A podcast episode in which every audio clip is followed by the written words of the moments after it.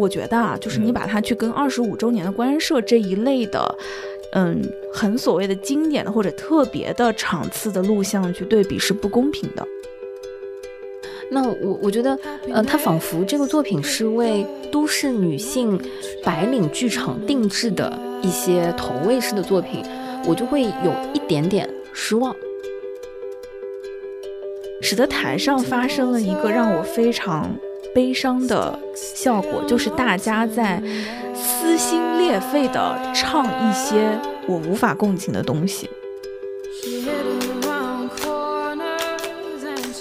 大家好，欢迎来到新一期的撕票俱乐部，我是唐小友，我是露西亚，我是大卫。啊，我们三个人凑在一起的时候呢，就是你们呃各位啊比较熟悉的啊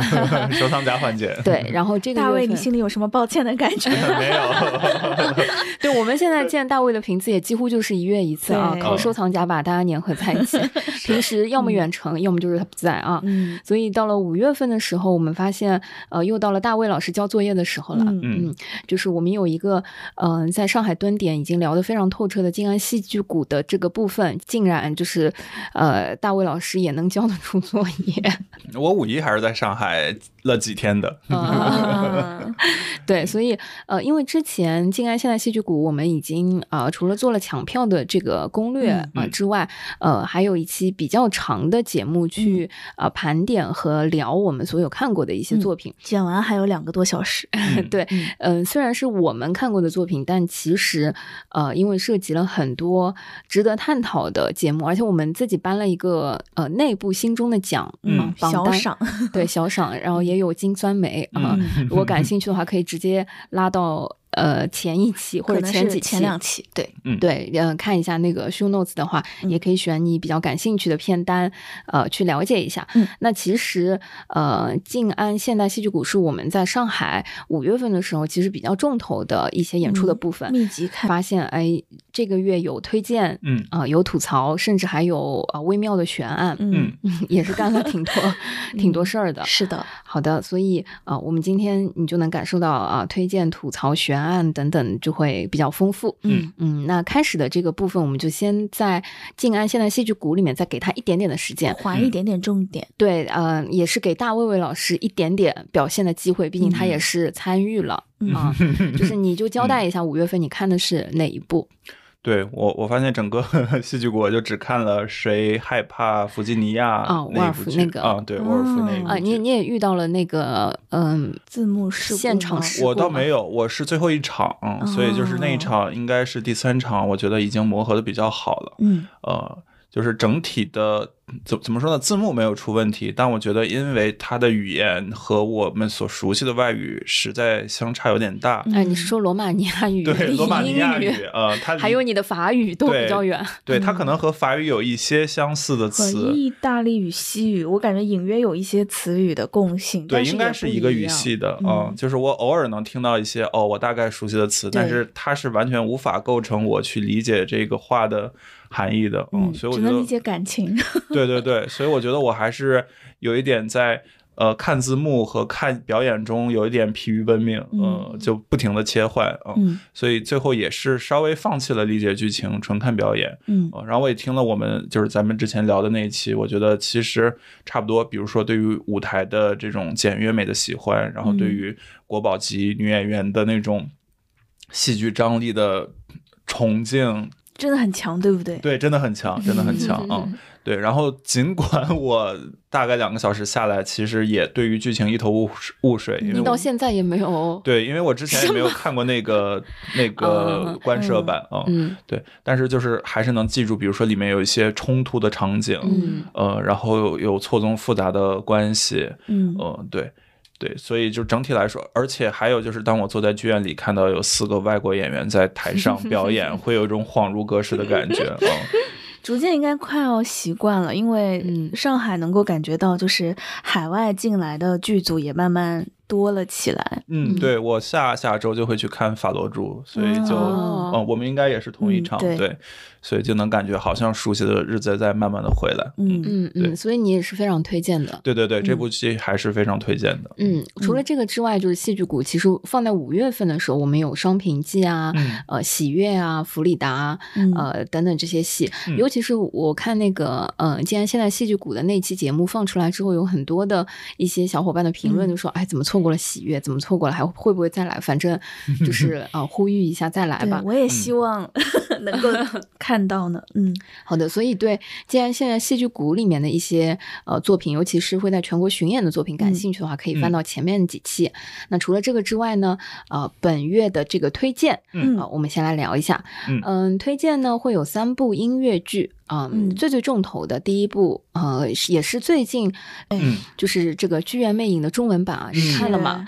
然后，呃，你会不会推荐？那我们三个人其实是在不同的场次看的，我们可以陆续讲一下我们的一些观感。大卫是同场，对我们是同一场，嗯，对。嗯，我看的是那个《魅影之夜》，五月九号答辩场，后来被叫做对对何亮辰老师的答辩场。嗯，对。所以，嗯，我先说一下我我的那个呃观感，就是嗯，我身边的朋友如果私下问我说《剧院魅影》中文版，呃，你推荐吗？嗯，其实我会先反问一个问题，嗯，就是嗯，我会问他你看过原版吗？嗯嗯，或者是呃，你想就是有没有机会，或者近期你有没有去英国，或者说要去看。看原版，或者是你以前是不是喜欢看原版音乐剧的爱好者？嗯，这个是我觉得去，哎，那你会给到的答案是怎么样的？对，所以我说我先我会先问这样子一个问题，就是说这是我会去。判断说，我接下来对你的呃推荐，或者说要不要去看的一个标准，嗯，就是如果是呃，比如说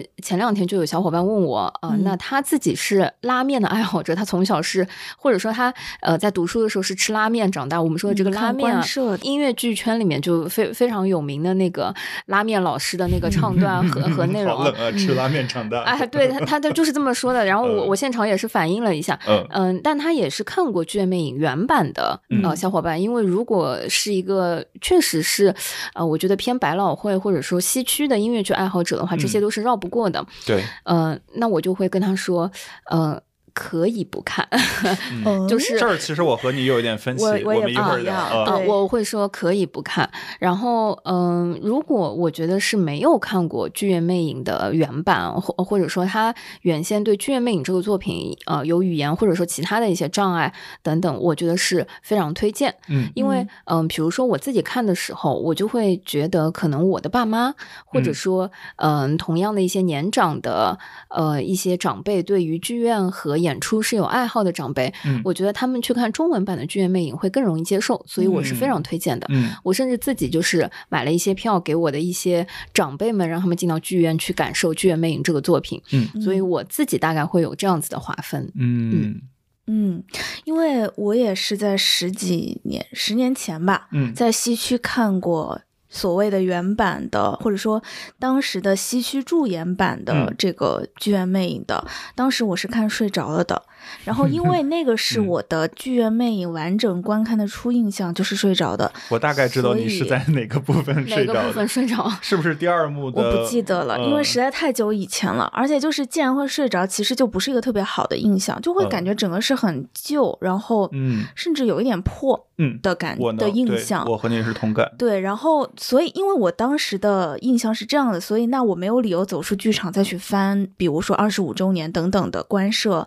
来看。所以像那种官摄，甚至包括《剧院魅影》的电影版，我都是没有看过的。嗯嗯，因此我心里其实对于《剧院魅影》觉得它是一个曾经的经典，但可能已经不是那么时髦。中文版是。非常超出我预期的，嗯，因为我觉得中文版它一方面可能是尽力去还原，比如说百老汇的制作的一个标准，嗯，可以说是明显看得出投了很多钱的，对。另外一个，它毕竟是新搭出来的舞美，它不会像像 Her Majesty 或者说现在改名成叫 His Majesty 的这个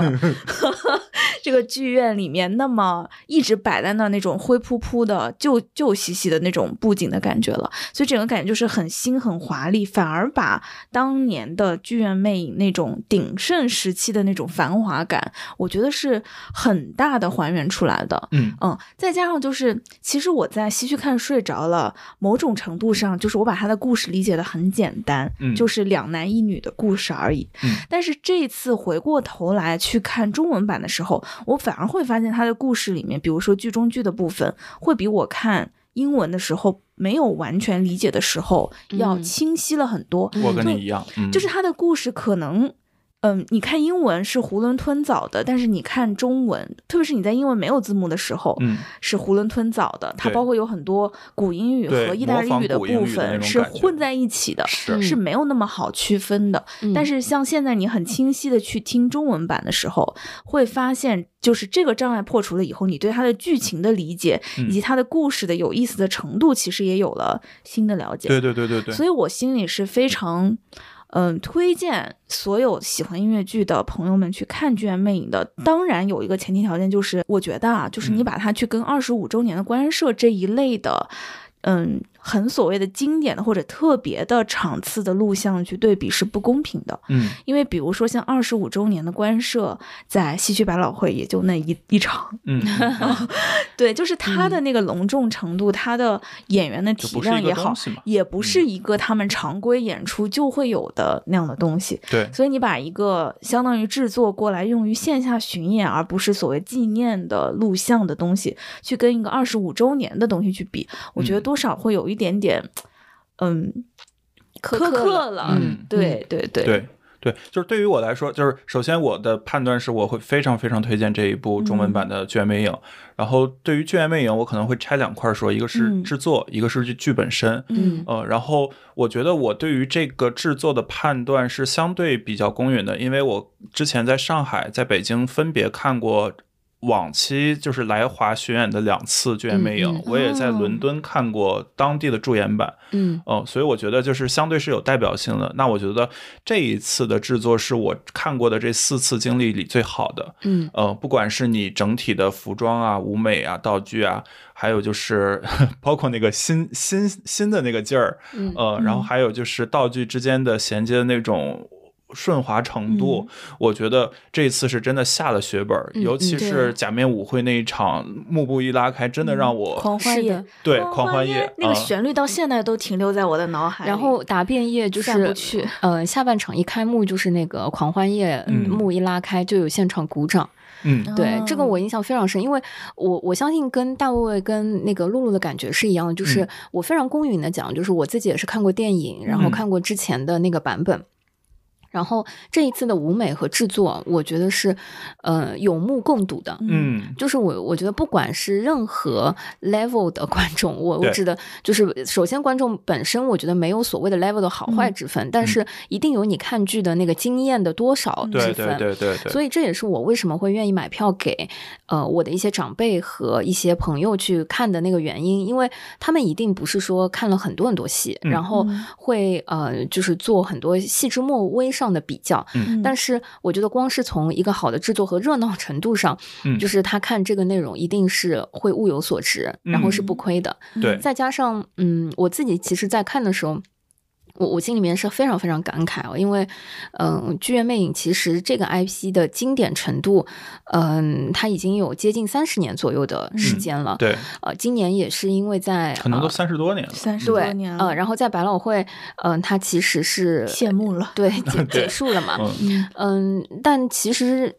中文版的这个版本，它在舞美上是几乎是复刻还原了当年的，就是盛景盛况，对。啊，没有做很大很大的变化。然后我当时看的时候，那种心里默默的感觉就是，你你你就是觉得想象人家三十多年前就已经做到这个程度了，嗯，就是嗯，可能三十几年前他的首演，嗯，就是如此之华丽和呃设计如此之精巧，嗯，即便放到今天，我觉得它也是非常可圈可点的，就是在制作和舞美上，我觉得是。嗯，比巡演版可能会更精致，因为它考虑到了本土的制作要巡，就是要在中国境内的巡演等等。反正我我非常我自己本人在国内看过的所有的中文音乐剧当中，嗯，这个绝对是最下本的一个。嗯嗯嗯，对，就就我觉得那个时代的音乐剧，它有一些特性，就是要制造舞台上的视觉奇观啊，比如说像绝美影的大吊灯，然后比如说像 那个呃。战马可能再新一点，比如说那个西贡小姐会把是的直升机搬到舞台上来，对，就是那个是真的，可能有点巨无恐惧似的，真的是宏大。但是比如说以前我看巡演版，其实它的吊灯是缓缓的下来，然后就是完全没有。没舍得花钱，因为巡演要对对对，海关运输要便宜点。演员要装出那种哇，吓死我了！哎，但其实现在的演出的版本的吊灯速度都不快，因为好像是它的规模和大小了就会哦，OK，对。但我觉得这一版就是它的那个看到吊灯下来的那种还是有紧迫程度，我还是就是能相信的哦。但是比如说以前我看到一版，就真的是慢慢的一点一点一点下去，啊，就就会可能因为那个不。我记得也是上半场结束嘛，就可能大家的劲儿都已经散了，那个吊灯还没有完全落下。对对，然后这个是制作方面我很喜欢的一点，然后其次就是我觉得中文的全部的唱词和这个帮助理解剧情，对，帮助我理解，因为其实这个剧我觉得我也是比较熟的，之前呃办社团有很多导赏的环节，这部剧肯定是绕不过的，所以它的历史啊，然后它的各种。华兰手的，但是当你在剧场里用纯中文再去理解一遍那个剧情，我觉得对于我来说是宛如一部新剧一般。是的，是的，有很多的细节我会重新 get 到。对，嗯，然后此外就是我觉得，呃，虽然网上也会有一些对于比如说唱法的不适等等，但是我觉得是超出我的预期的。嗯嗯，呃，不管是因为我们那天看的是五月四号的预演场，就是。呃，大家看到的答辩场，其实何何老师已经练了，就是见过几次观众了。我们看的那场是何亮辰第一次演出，这个就是在舞台上演这个戏。其实那天他还是有一点破音的，有两次小的破音。对，但说实话啊，就是因为。我觉得瑕不掩瑜。对，老实说，就是这个戏，其实到现在为止都有很多的争议。甚至我前两天听到，也是一个挺有名的播客节目，就是疯狂吐槽这部剧，我还把我给听生气了。就是我会觉得，嗯，怎么说呢？就是这就他们三个演员可能各自有各自的擅长，或者说知名度有差别是没错的。但是何亮辰也是对得起这个舞台，我觉得完全对得起。对，他是完全超。超过我预期的，嗯，包括我们看的那一场，呃，小 C 是林少，对，嗯，呃，然后其实之前我会有一点担心他，因为可能我对他的认知更多的是有一点点短视频上的印象，就是在 B 站，然后可能比如说抖音经常刷到，虽然我知道他肯定是国内 top tier 的这种年轻的对，嗯，呃，音乐学院的这个高材生，但我也不知道他。初登这种大舞台表现的如何？嗯，呃，但是从我实际的那一场观感，我觉得是非常非常符合我预期的。嗯，我有种感觉，就是其实从我们看的那场来说，因为演员们都是刚刚上大舞台，嗯嗯，跟排练肯定是有不同的，所以他们在没有那么多的经验的情况下，说实话，我在他们的身上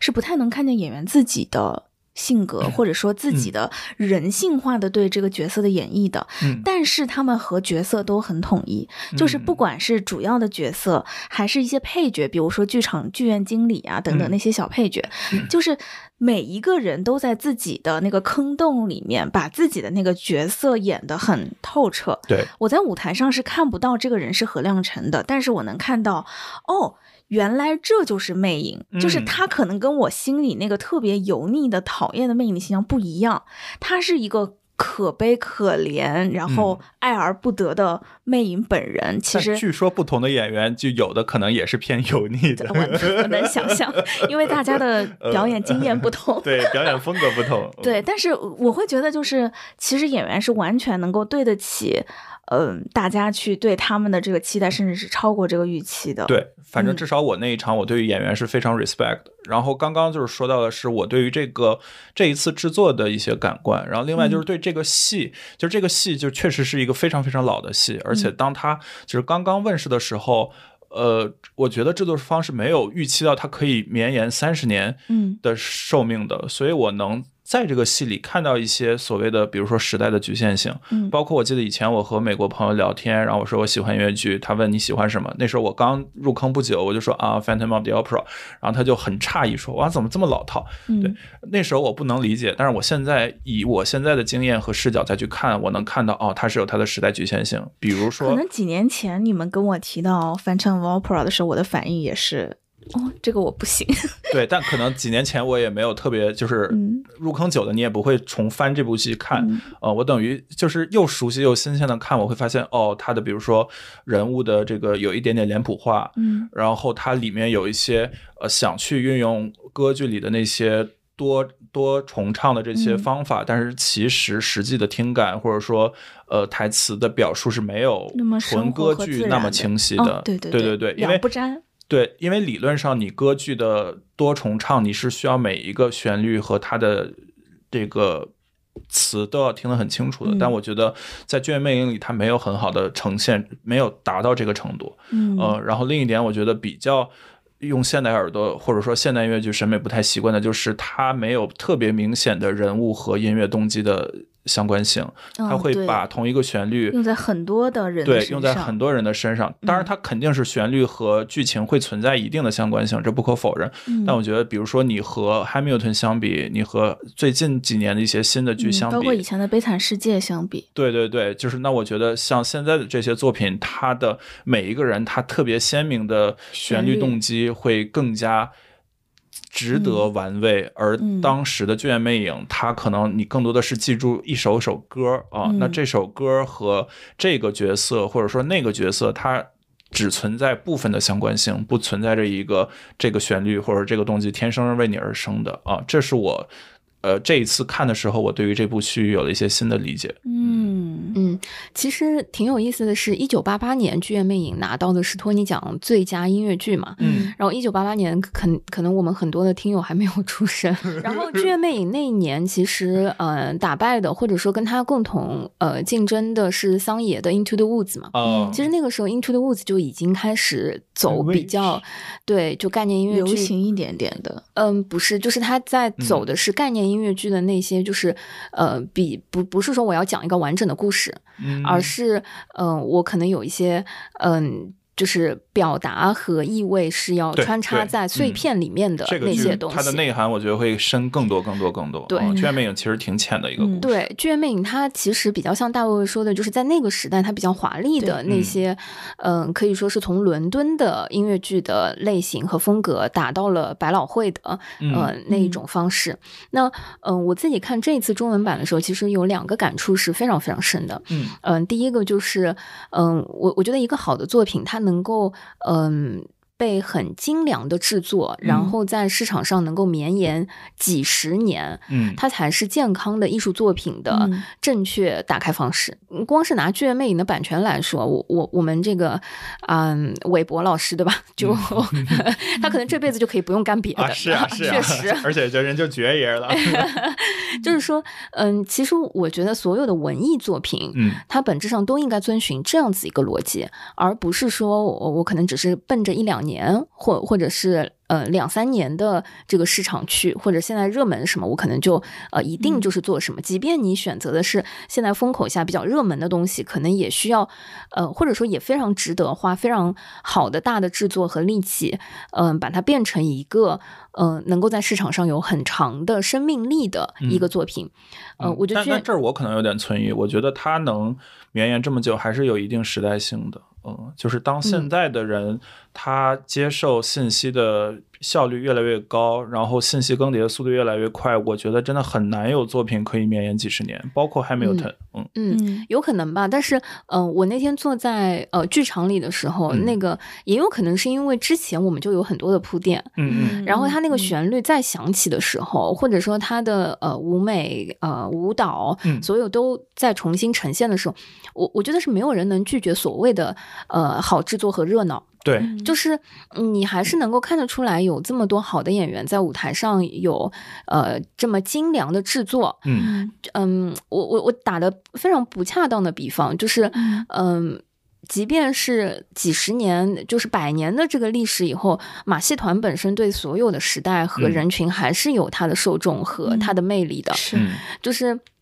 嗯，是很难有能够抵御，嗯，这么多 演员和就是群演和就是啊，那那个绚烂和那个就我们说卡巴莱的那种人非常呃。本质的那种对于热闹、对于惊喜、对于绚烂的那种喜好，嗯。嗯，这个我我觉得它随着审美的这个周期的循环，它也是呃有它的存在的这个可能的，或者它有存在的这个呃必然性。嗯，这是我当时看这一版中文版的时候很大的一个感触。然后第二个感触呢，就是我觉得任何一个呃国家，或者说任任何一个。所谓的地区啊，如果要做音乐剧的发展，嗯，其实是绕不过哦做魅影中文版的，这个是我自己的那个感受。就是今天不管是目前的制作团队，还是任何一个别的制作团队，嗯，但凡要做剧院魅影的中文版。一定会面临跟现在一样的舆论环境和所有的情况，这个跟我觉得他们呃具体做了什么操作或者什么没有特别大的关系。嗯，比如说韩国就是做呃剧院魅影的本地版，任何一个国家其实都有遇到过类似的情况，因为嗯不管它是语言的翻译啊、文化的这个部分，包括制作精良程度等等，我我觉得它都有这样子的挑战。所以嗯，我自己觉得目前的这个制作团队无论如何都是在顶着压力上的，就是。那种压力是跟剧院魅影本身的在所有剧迷和普通观众心目中的那个分量是绕不开的，嗯，所以呃，我自己是觉得这个制作团队在目前的情况下已经做得挺好的了，或者说已经在呃发挥大家的这个能力之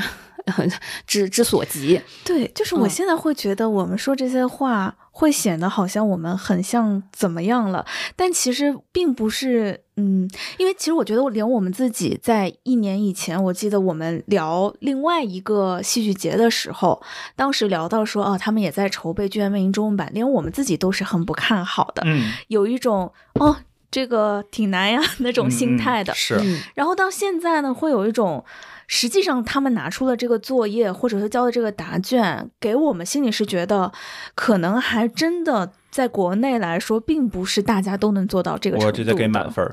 啊！那我倒没有，就是 我没有说完，就是我我觉得我完全没，就是说这些前提是我今天去看《剧院魅影》中文版的，呃，我想表达的一个前提，嗯，就是说，嗯，我我觉得我并不是以一个挑剔的眼光去看这个作品，我也非常推荐大部分的观众不要以挑剔的眼光去，呃，享受你已经花钱买了票的一个呃内容体验，但同。同时，呃，我觉得并不是因为这些包容和呃这些前提，就是会觉得这个剧现在对我来说就是中文版，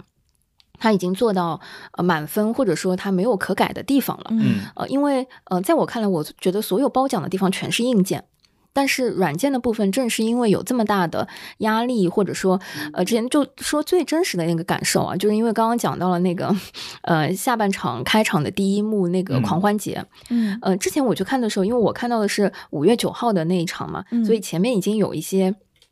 流出的那个对比啊，观对。观摄的一些对比啊等等，就是那个呃，我已经有一些心理预期了，嗯，但是还是架不住下半场的第一幕开场的时候，那个狂欢节就把我给看笑了，我我是自己把自己给看笑了，就是嗯，前面还没有那么深刻的感受，嗯。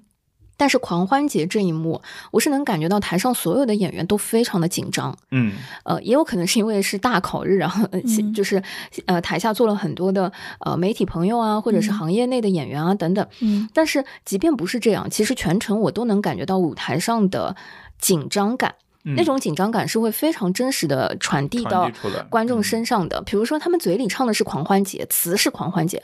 但是你们互相之间就有一种害怕踩到隔壁小伙伴的脚的那种呃收缩和紧张感，这个是非常非常直观的。就是大家的动作的幅度啊，那种就是看似像广播体操般的那种整齐划一啊，一点都不像狂欢节。嗯，但凡去过欧洲，或者说嗯接触过所谓的游行等等。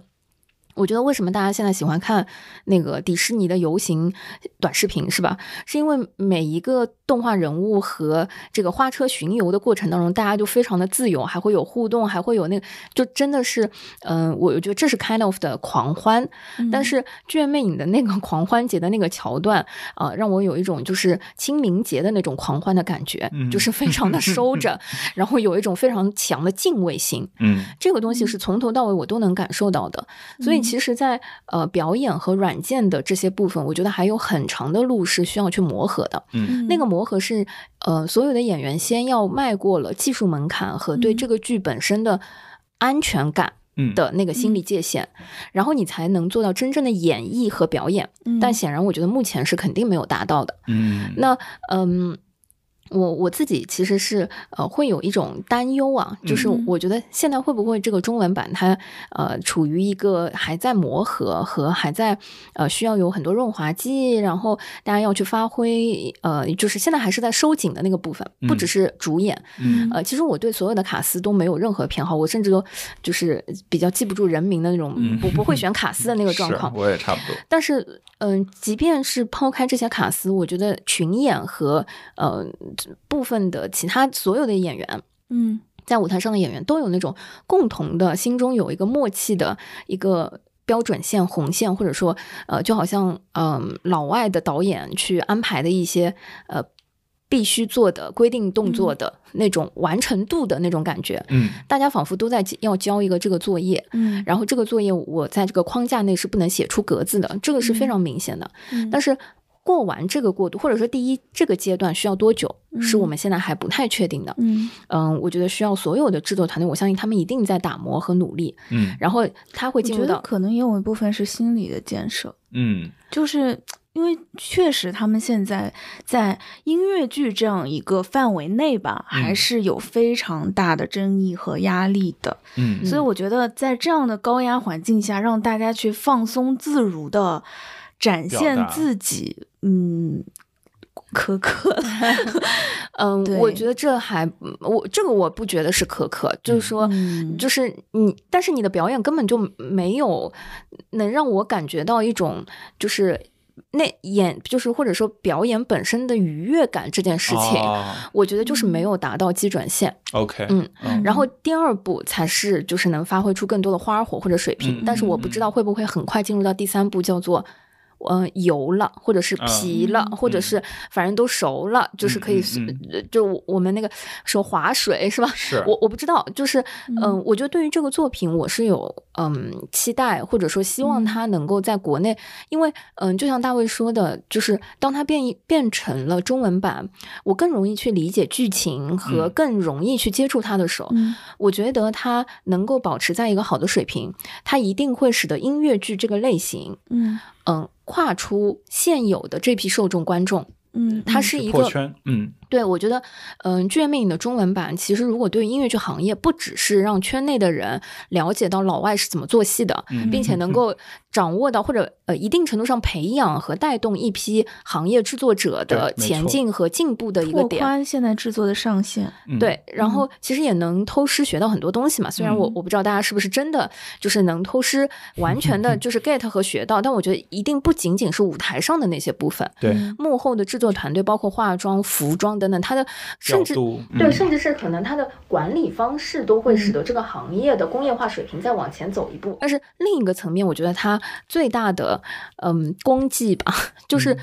当它变成中文版的《剧院魅影》的时候，它在一定程度上就使得很多对语言有障碍的观众去真的接触音乐剧这个形式的魅力。对，它是一个拓宽。对，嗯。就好好比说我的一些长辈们和什么，没有人回来说他不好，或者说看了一个会觉得说哦，音乐剧这个东西原来是这样的，还蛮有意思的嘛。不是说讲着讲着就唱了是一件很奇怪的事情等等。我觉得他如果能够持续的在这个行业里面成为一个很稳定水准的一个作品的话，对于音乐剧本身的扩扩圈，让更多人第一次有机会因为这个 IP 或者说这个内容走进剧场是有极大的帮助的。对，所以我我自己是会觉得说就是呃。嗯，我对这个剧本身是有很大很大的期待和信心也好，还是说抱负也好，就是希望它能够承接了舞台上制作端以及观众破圈的很多的。它作为一个指标性的剧目，还是希望它能够有更好的表现和对它有更高的要求的。嗯。他现在没及格，我还是得说，就是我虽然今天放在推荐，嗯嗯，当然因为我们每个人的体感和标准是不一样的，就是你不用说服我说他已经及格了，但他对我来说就是没及格，他就是因为我在剧场实实在在看戏的时候，我自己把自己给看乐了，因为 对我其实就觉得他还是一个大家看完以后的感受不同，对，因为小友明显他自己是没有，我就会感觉你是没有能够。沉醉其中的，就是它没有能够让你沉浸进去。但是我自己看《剧院魅影》的时候，我有一个很直接的生理反应，就是我的鸡皮疙瘩，很快就立起来了，并且他们再也没有消下 去。中场的时候，他们短暂的平息了一下，然后后来又起来了。嗯，而且就是。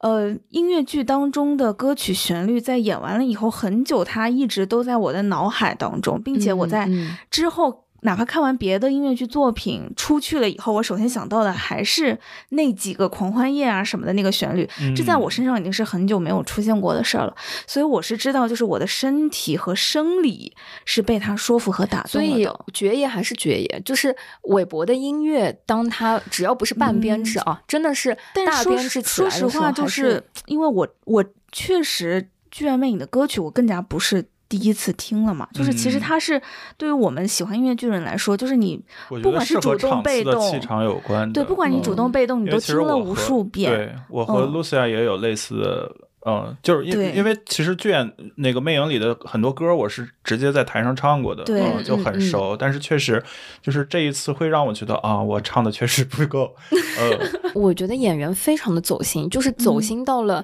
他。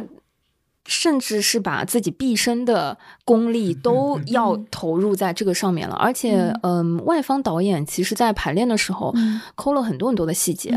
但是感觉出来的，对，但是从他们的舞台表演跟他们日常其他的就是状况，能够感觉到是被仔细调教过的。对，但是我也能感觉到，就是外方导演可能，呃，给了百分之，我都不不敢说他给了百分之百，他可能给了百分之九十，因为文化和翻译的关系，折损到了百分之八十。然后演员已经非常用心和努力了，但由于过去的呃行业和能力和环境的问题，他呃可能他平时表现的是百分之四十，今天他已经努力到了百分之五十，但是他依然没有达到百分之六十，就是这个是我很真实的感受，就是。不可谓所有的，因为里面的好几个演员我都认识，嗯，就实际上我也跟他们合作过一些线下的演出跟项目，一定是他比两三年前要成熟很多，或者说要比他去年或者说在其他的一些舞台上要用心很多的，就是演员的用心我是丝毫不怀疑的，嗯，但是演员的能力也并不是在这一个月到两个月就能够精进到支撑得起这样一一个剧作和戏剧的内容，嗯，这个是我。很诚恳的我自己的感受，所以以至于，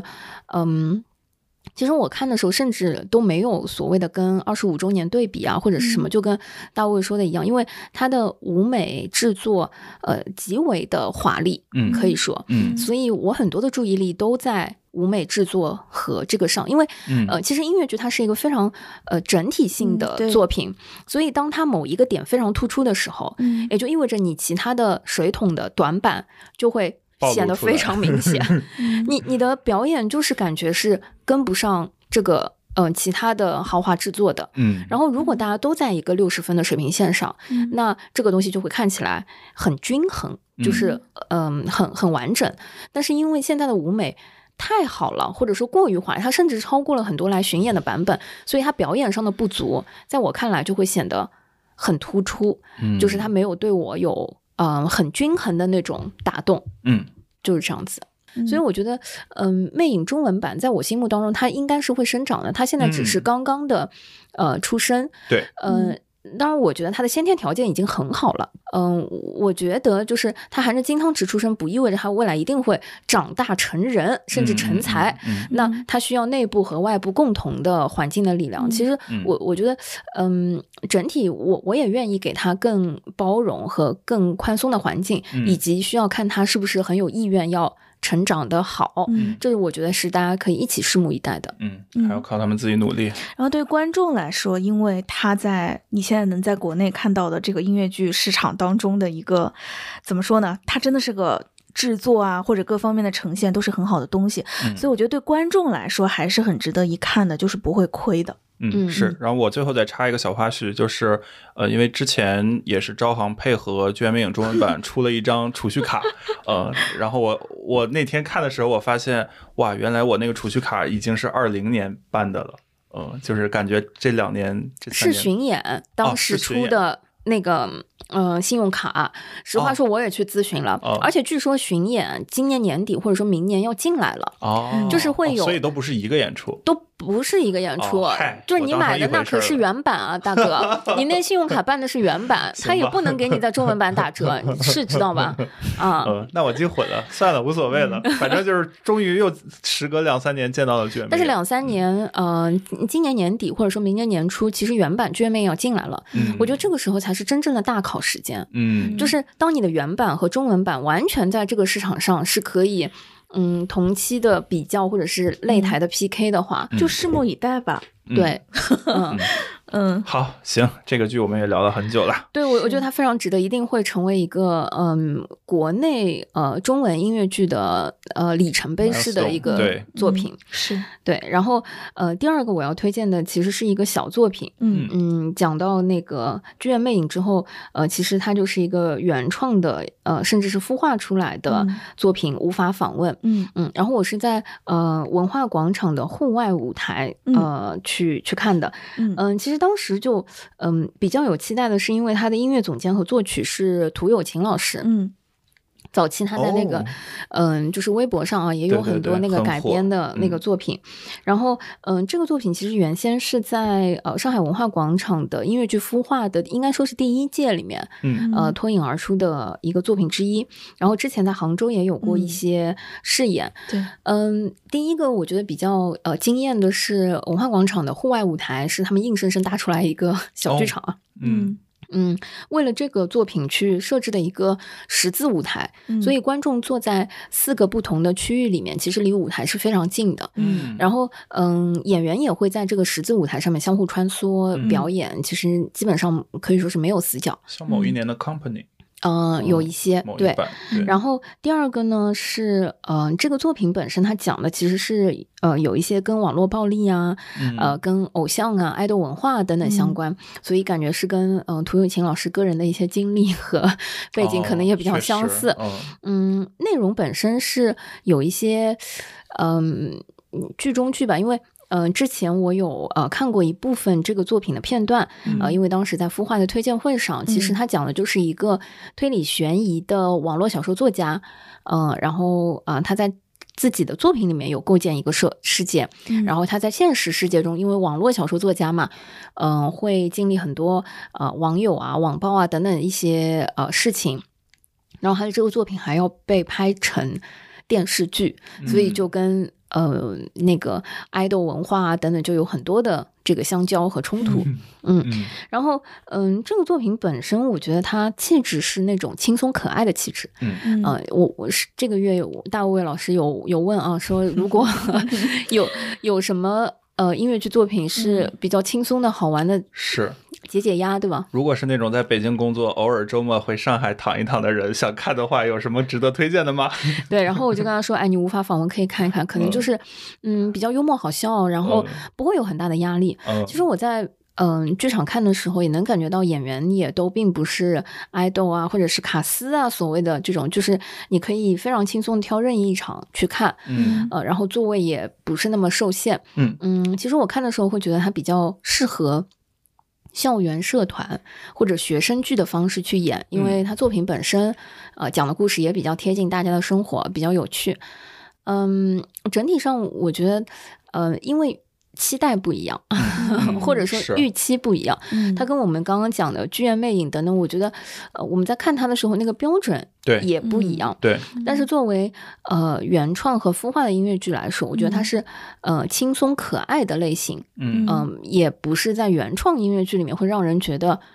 呃，很做作啊、刻意啊，或者是无法消化那种。但是，嗯，我我自己还是觉得。嗯，无法访问啊，包包括说，嗯，我们现在很多的音乐剧作品，嗯，大家在创作的时候，就是，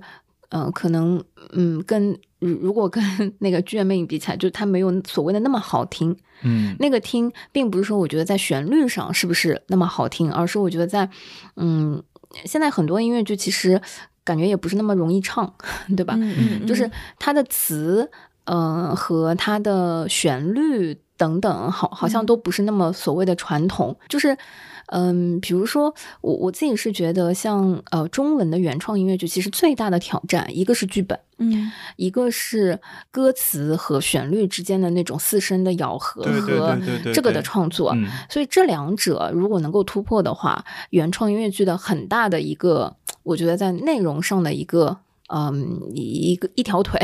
就站住了，嗯嗯。当然，无法访问本身的剧本是很可爱的，嗯。嗯，我觉得已经在这一方面做的挺好的了，啊，但是如果还要有一些突破的话，我觉得，嗯，可能我自己觉得在音乐的旋律性和这个咬合上可以再往前迈一步，但是相较于其他的呃同期和同类型的比较来说，它已经很很呃很不错了，嗯。然后，嗯，原创音乐剧孵化里面，其实这个月我自己比较期待的是那个南墙计划。嗯，对我也准备下两周要去看一下。所以，嗯，我觉得国内的原创音乐剧。呃，没有讲海外的故事，嗯，不是拿了一个 IP 过来改成了中文版，嗯，是纯粹的在讲我们自己的故事和呃把它做成音乐剧的内容，嗯，我本身都还是比较期待的，嗯，你这弄得我下一步都不太敢夸了，呃，对，来就是给你铺垫你的下一步啊，是，然后我我这个月就是看了小杰克啊，是之前应该是 Lucia 强烈安利过的一部作品，呃，然后我去看了，然后我的体感也很好，嗯，呃。首先就是它的环境是在一个酒吧里，呃，观众坐在可能就是舞台的四周。对，它它是算酒吧还是 live house？其实更像酒吧，但它叫 live house，它叫 arc live house。对对对，它叫 arc live house，但是它就是一个酒吧的感觉。你是围坐在舞台的四周，然后观众也是在那个不同的角。角落去表演啊，然后你要对有台座有卡座那种感觉，对对对对对 是啊，然后整个氛围，尤其是我记得是一个周五的下班后，就是整个氛围特别的 chill，嗯，然后你去看那种摇滚风格的，呃，真的是俊男靓女。我那一场是顾意和黄可，哇，这两个人的颜值。太高了，嗯，就即使我这种不喜欢，就也就是对平时对言情内容、言情剧不感冒的人，我看着他们俩也在冒粉色泡泡那种，嗯，对，就是我觉得整个对于下班后在呃小剧场去享受这样一个沉浸感的音乐剧的体验非常好。故意其实跟我们当时看的。很不一样哎，对我们当时看 Ricky，其实就是更真的摇滚人的感觉。对，因为魏一我印象里比较奶油啊，是就是这一场，我觉得，因为我其实是抱着你们之前说的那种摇滚，真的摇滚歌手在音乐剧里演摇滚歌手的那种。味儿去期待的，嗯，但我觉得故意他更是一个好的歌手，或者说好的音乐剧演员，他的唱功完全没有问题，嗯，但他确实唱的没有摇滚的感觉，也没有，就是他没有给我那种特别叛逆的，就是很 rock 的那种感觉，嗯，但我觉得也 OK，因为他演出了他自己的风格，嗯。嗯，这个作品我还记得当时，呃，我们买票的时候还特地挑的那个 Ricky 的版本，因为呃，露露强烈推荐的是这个，然后没想到。嗯，大卫老师的这个观剧经验如此之丰富，还是会非常推荐的。嗯，对我我觉得整个是因为你被互动的缘故啊，对，而且我被互动了，我觉得还挺有意思。你互动的是？我是被抓去送送情送情书送信，对，送信，然后被开了一枪，然后我还有一些即兴的跟他的互动。嗯，我觉得是因为装死成功。对，我觉得就是整个。就非常有趣啊！你你肯定不会，也是像小友说的一样，你不会抱着看《剧院魅影》的期待去看它。但我觉得你作为一个工作后的消遣，嗯，然后在一个很舒服的环境里看，开开心的看两个小时的作品，我觉得非常适合。对，然后这一个作品啊，我个人就会推荐你千万不要一个人去看，因为人家讲的是青春谈恋爱，然后还有各种互动，在酒吧。露露眼睛都亮了，我就是？你喷谁呢？我就是一个人看，我我做错了什么。凭什么不能一个人看啊？我觉得无所谓，你一个人还是十个人去看都可以，最好场场包下来。对，因为他也也有很多那个互动啊之类的。因为我当时去看的那一场，就能感觉好多都是呃小姐妹，或者是呃三三两两这种，然后。嗯，特别容易，就是因为就有一种小姐妹们一块儿看偶像剧磕 CP 的那种感觉。呃，确实，我那一场是有华政音乐剧社的大概七八个人一起去的。这都被你发现了，因为他们在他们在外面接受采访的时候说的啊。对，然后我就感觉到哇，真的，现在音乐剧社也在所有的学校几乎都开放了。嗯，可以。好的，聊完音乐剧，我们还有两部话剧是本月呃看了之后可以相对推荐一下的。对，嗯，一个是呃鼓楼西戏剧出品制作的《坏小孩》，嗯。啊，它其实就是可以理解成《隐秘的角落》的一个话剧版。嗯。嗯，我我我我觉得是《坏小孩》这个小说的话剧版吗？它好像是电视剧的哦，它是电视剧。是的，是的，我拿着那个票单，我觉得能够呃更清晰的呃呈现一下。首先，这个坏小孩呢，原著是紫金陈老师啊，已经非常熟悉了。导演这一次是周可老师，嗯。然后鼓楼西戏剧呢是跟爱奇艺合作，对，他们推出了一个拨开迷雾的剧场系列，嗯，这是他们的一号作品。也就是说，呃，可预期的可能是爱奇艺旗下的那些迷雾剧场的作品会被陆续的搬到话剧舞台，嗯，然后这个作品呢，它是根据爱奇艺《隐秘的角落》原著的小说，呃，就是根据小说对改编的那个话剧。呃，比较有意思的是，我觉得它有几个标签啊，是呃可以。以相对定义这一部话剧作品的呃一些质感，他说这是一部伪装成悬疑剧的心理剧，嗯，呃，以及他想表达的是说这是枕头人的原班主创团团队呃再次创作的直面戏剧，嗯，所以直面戏剧，对，所以嗯，这两个我我觉得在呃定义上的关键词，可能一定程度上可以。帮大家做一个坐标的定位，嗯，呃，上一次我们，但也可以说是把它抬得很高呢。对对对，我我刚想说，上一次我们在这个录音棚里面，就是我我们录音的时候聊起直面戏剧的时候，还是钉耙钉耙骑士，对对对。然后，嗯，如果讲成悬疑剧的心理剧，嗯，那你势必就得包含这两个元素，对吧？又要悬疑，又要心理，嗯，就是。就是难，我是觉得。他有努力做到哦，就是因为我我觉得大家应该要么对《隐秘的角落》音乐剧很熟，要么对《隐秘的角落》这个电视剧版很熟，然后或者也可能读过《坏小孩》，所以我觉得我看这个作品，你是看过电视剧的，我都看过电视剧、音乐剧、小说，他甚至看过小说。啊。上一次聊音乐剧的时候，大卫老师就是对这个 IP 最熟悉的人，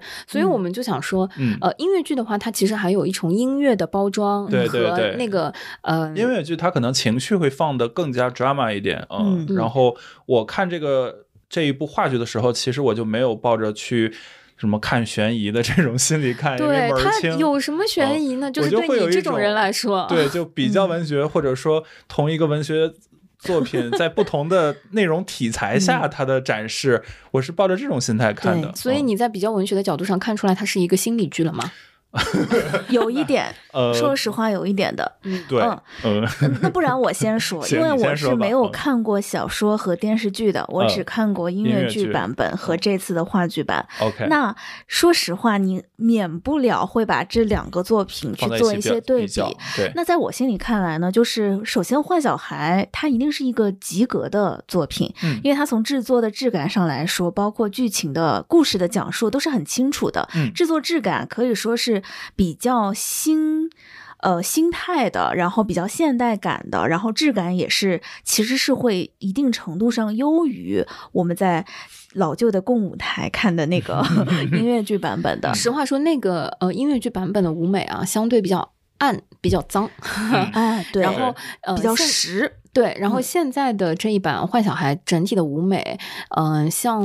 嗯，有一些结构感。对。嗯，他说是嗯，像一个魔方，所以它的那个呃立体结构、空间感和它旋转舞台之后的那种简约的、简洁的那种呃线条的美感是极强的，和一些屏幕素材的运用会明显要更多一些，就是它的虚的部分会更多一些。但这也带来了一个在我心里是怎么说呢？让我觉得有所欠缺的部分，就是它会让我觉得它主要就是在完成，就是它。在讲故事的部分，特别是前面，就是在。觉得反正大多数来看我的观众，前面的故事你们也都知道了。嗯，不管你们是看过电视剧还是小说也好，我相信你们都知道哦。张东升推过人下去，然后谁杀了谁，谁杀谁杀了谁。嗯，所以他在很多像这种坠楼啊上面的处理，都是用一些光影和屏幕素材的方式，非常虚的带过了。他就会让我有一种嗯，没有能够给我啊一下，就是一下子啊都没有的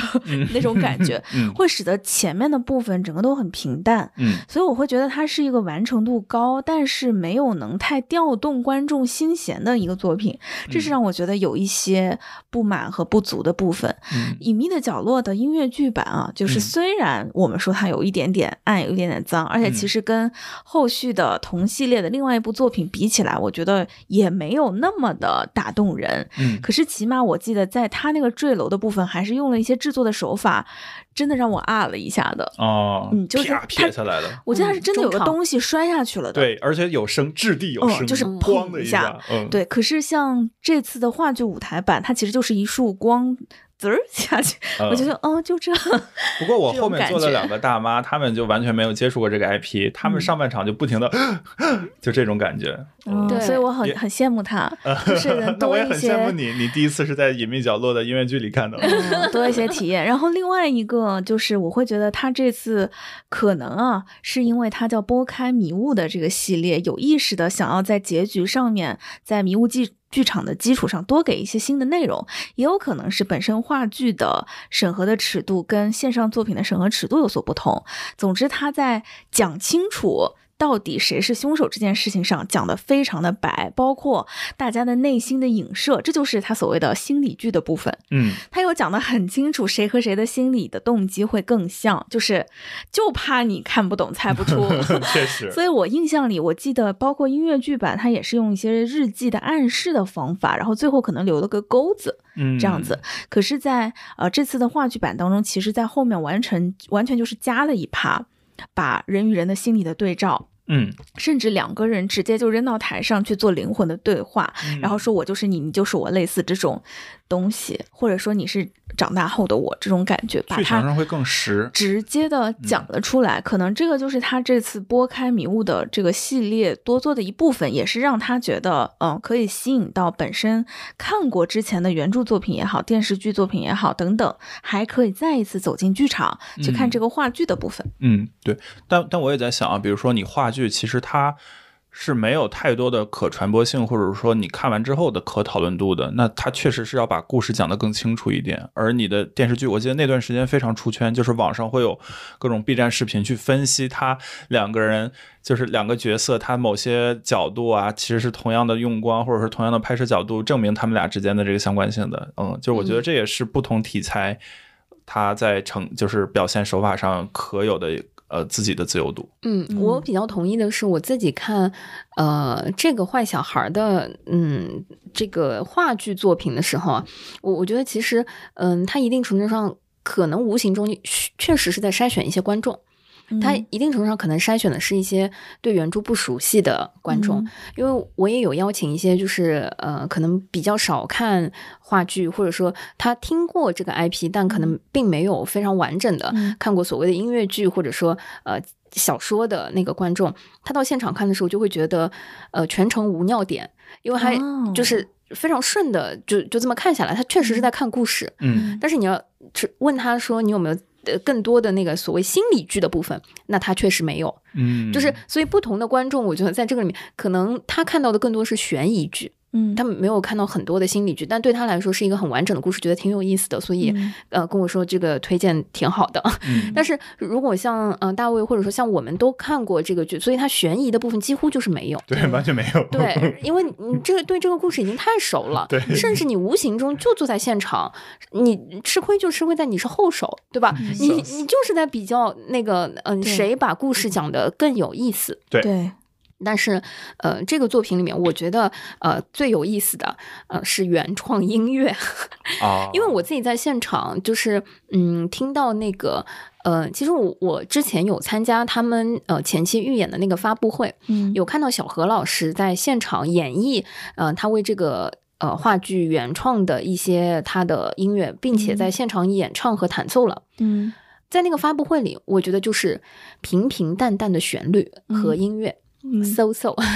就那天的感觉就没有很强烈。嗯，但是坐在剧场去看坏小孩的时候，我觉得他的音乐，嗯，我们所谓的那个 BGM 的效果，为这个剧我觉得加分了很多。嗯，就是呃，因为如果我们去看一些嗯电视剧的话，包括呃电影，也会觉得无形中音效和音乐是能够为悬疑剧，对，尤尤其是这个会带动推动很多他的那个情绪节奏。嗯。那在话剧舞台，我我觉得，嗯，能够为一个这样子的悬疑剧去做类似的原创音乐，并且那个音乐贴的还挺好的，或者说它一定程度上甚至比他所谓的讲故事的方式和嗯他其他的一些呃所谓的表演和内容会贴的更好，我觉得是这个部分有很大加分的。所以如果我推荐坏小孩的话，我觉得进到剧场去感受那个音乐的嗯那个质感。也是非常推荐的，包括像呃，我觉得之前我跟露露有在样剧场看过小何老师的一个呃纯音乐和呃舞台画面的动画的，嗯，对我我都觉得没有他为这个坏小孩儿 去设计和呃制作的这个音乐来的呃更有效果。对，那个因为真真的有点长，然后他的他的那个音乐的反复性又比较强，嗯。嗯，然后我这次觉得呃有一点点。嗯，就是不能说是失望吧，或者或者说就是我觉得没有在很好的舞台上发挥更大表演空间的是那个主角严楠老师。其实我看的那一场，那个张东升这个角色是严楠老师演的。我们我看的也是对。然后我之前是不知道严楠老师其实演那个路帕的狂人日记里面就是那个狂人，嗯，因为我当时对那个狂人的印象非常深，就是觉得太厉害了，嗯，就是不管他的。台词量有多大，而且他在舞台上的那种，嗯，舞台范儿的那个话剧质感，和他沉醉在里面的那种前到后的情绪的变化，和狂人本身的那个变化，我且不说这个《狂人日记》这个作品是啊啊，M 推荐还是，但至少人家那三个小时在台上啊，基本上他自己个人就要占百分之七十左右的戏份，嗯，是非常非常厉害的，建功力的。对，但是在呃坏小孩里啊，我觉得严娜老师就是个普通中年男教师，但说对，主要就是又是对比文学比较文学，对，他实在是比那几个小孩演的好太多了。就我那一场那几个小孩儿真的不行 螺丝也太多了，就是。我觉得小朋友还有一些成长空间，因为很多都是从影视剧过来的。但确实，我觉得《坏小孩》这个作品里面，对嗯小演员的吃重比例真的太大了，蛮重的，太大了。所以小小演员口齿不清啊，这些问题，嗯，说实话会挺影响沉沉浸的，嗯嗯。对，所以整体上呢，我觉得这是一个中规中矩。如果你想去看故事的话啊，我觉得是还可以看看的一个话剧。它其实在全国也在进行巡演嘛。对对。但是我觉得，如果你真的是为了这个 IP 本身哈，就是你免不了会。对，如果你已经很熟这个故事了，那可能他给你的对是的。是嗯。好的，所以嗯，除了这个相对大的一个制作啊，我觉得这是一个相对大的话剧制作之外，我们嗯本月推荐的另外一个话剧作品，呃，可以说就是非常的甜点了。对对对，是一个很小的，嗯，甚至可以说是比较放在实验剧场里演的一个小戏，叫《寻找企鹅的夜晚》，它是一个。独角戏，然后是一个男生主演的，这个白卓明，名字应该没有读错哈，啊，读错了的话就对不起，是白卓明主演的一个，嗯，关于怎么说呢，可可以说是一场梦吗？的一个独角戏，年轻的自己和呃年老的自己相会，然后一起去做了一件不算剧透，因为我知道你露露刚刚在描述的时候有一点有一点剧透的感觉，是不是剧透？我觉得真的没有关系，就是因为我我自己看的时候都觉得，呃，可能前二十分钟十十几分钟就已经感受出来了。嗯，对对对对对，基本上都能猜得出来。对，就是他他会有一种。嗯，介于实和虚之间，似梦非梦，同时又是梦的这种感觉的一个独角戏。然后它虽然，呃，我后来有跟制作人聊，说是它其实就是为了白卓明，几乎就是度身定做的一部戏。相当于就是大家觉得白卓明很有一个演独角戏的潜力在，然后适合去给他做一个故事，然后一起去做了这样一个戏给他演。尽管如此啊，他是一个男主演，然后是一个有一点度身定制的感觉，但是其实我整个看下来会觉得他的非常的细腻又温柔，其实是一个有很明显的女性视角或者说女性创作者特有的那种细腻感的一个小剧场的独角。戏作品，嗯。嗯，你其实从主创名单上就可以感受到这个作品的气质，就是编剧是啊林希尔，也是嗯之前有做过呃，我想吃你想你想吃雪糕吗？嗯，同同样的这个呃编剧，然后导演就非常有意思了，呃，在这个主创名单上导共创，对集体创作，嗯，就你就能感觉到他一定是呃，因为有这样子一个演员想做。独角戏，或者说，呃，大家有这样子一个呃聊出来的共同创作的故事的那个感觉，然后编排、呃编导、呃编创作这样子的一个创作形式。对，以我们对团队的了解，可能就是演员、编剧加上制作人为主的，一起去共同做的这些舞台上的调度和设计。嗯，然后可能演员自己更多的把握了自己表演的部分。嗯嗯嗯，我自己也是会觉得说他是嗯。不是很有压力的那种推荐，嗯，因为如果你对呃白卓明比较感兴趣，呃，想看他在音乐剧舞台之外的其他的呃话剧呈现的话，我觉得挺不一样的，嗯，他不会让你太失望，对，嗯，但是呢，实话说，我自己又觉得有呃有一些不满足的地方，就是因为，嗯，我觉得整体上这个作品在那个空间里面，它通过呃这个。嗯，灯光啊，呃，等等一些调试，呃，区隔出一些进度和空间。嗯嗯，但是惊喜程度不高啊。包括说，呃，我自己觉得就是这样子一个作品，呃，以及他从编剧的角度，他的那个，嗯，对生活的那种表达和那个质感，非常的四平八稳，就是或者说，它几乎就是由非常琐碎的小事构成的，然后也结束在了一个小小的感受里。其实，中间有一点点奇幻的跑脱的部分，但是那个部分其实也没有太出乎你的意料。对，就是，嗯，我还是觉得，嗯，这是一个年轻的团队，嗯，做的，呃，年轻的作品，嗯，是有诚意的，嗯，但是对生活的质感和那个历练还相对年轻。调整预期吧，就它不是一个。比如说啊，像同样是话剧作品，可能我们在上海的话，呃，还有一个很知名的厂牌，就是华艺，就是上海话剧艺术中心。那可能他们的作品很多时候会让你觉得更能咀嚼一些，包括很多时候他们会用一些可能更有阅历的演员和团队去做一些更中年的、有很多层次的故事，嗯，让你有很多的。咀嚼和反刍。那相比那种风格来说，《寻找企鹅的夜晚》它可能就是一个更小的、更细的、更碎的一个东西。它是一个可能不是一下子就能抓住每一个人，而且它的其实时长不长。但是呢，它的整个过程当中又有一点点重复性，有点像一个公路小品一样，它一直就在路上，你知道它接下来就是会还遇到那只企鹅的，就是你总有一些这种感觉，它可能不是一个让你有那么多的觉得它有很多层次的东西，但是呢。嗯，我我自己会那天看完以后啊，我觉得多少是有一点治愈的，因为呃，一个是因为我觉得，包括他们团队在除了依赖舞美和这个演员本人以外，其实在舞台上还有一个人是一个八扬琴的表演者。其实那个八扬琴我觉得很加分。他八扬琴是什么呢？大家都知道手风琴就是一边是和弦的按键，一边是呃像电子琴键盘一样的键盘。八扬琴呢，它的电子琴那边的键盘也是按键，哦，对，所以它的音色的质感有一点点像手风琴和管风琴之间的音色。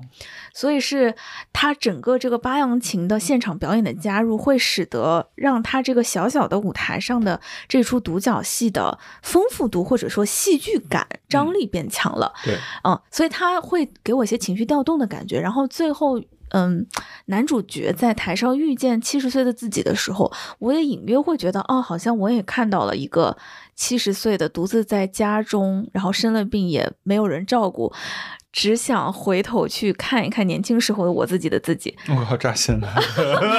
对他会，他会觉得是一个让我觉得有可能在我自己身上会发生的未来的同时，又不是那么害怕。就是这是我让我觉得他很细腻、温柔、治愈的一个部分。所以，如果你嗯没有很强的期待，然后你只是想要一个细腻的、柔软的这种时刻，我觉得它可以是一个选择。嗯。嗯，我我自己就想到说，嗯，这。这几个作品啊，如果如果我们讲独幕剧的话，嗯，前一段时间我们讲到的《一只猿》，我觉得它更像跳跳糖，就是会给你的那个呃感觉是嗯很激烈的，对。对，嗯，就是不停的会有新的东西出来，然后嗯，你你其实是嗯刺激性是很强的啊，时不时的会有那个互动也好，还是思想上的那种刺激，嗯，然后嗯，之前我我自己看王子川的那个呃。独木戏，嗯，独角戏，我觉得更像是那种，嗯，薄荷味的比较强烈的润喉糖，嗯，就是它也是非常行云流水的，但是更刺激一点，蛮刺激的哦，就就是或者说，如果在小剧场，我自己是觉得挺刺激的，因为它那个后劲挺足的，然后说实话，那个会更直男一点，对对对，就是反正我我觉得挺有，嗯，所所谓的那个。呃，就我不知道大家有没有出什么劲浪，就是 power 那个有点力量的，对对，黑色的那款劲浪。对，然后我自己觉得《寻找企鹅白卓明》的这个独幕戏，很像我小时候吃的牛奶糖，优哈啊，有点有点，哎，就是淡淡的，然后甜甜甜甜的，开开心心的小确幸。嗯，对，就是，嗯，反正就是含在嘴里吃的那种，就可能中间有一层薄薄的薄荷夹层，但是不刺激。嗯，就是会让你降一降温，对对对，差不多是这样。所以 这种感觉，我觉得它的那个质感大概是在这个位置。嗯嗯，好的，这也是我们好。这但但是我已经很久不吃牛奶糖了，这就是我的那个。没事儿，这不重要。好的，对对对，确实就是说实话，这两部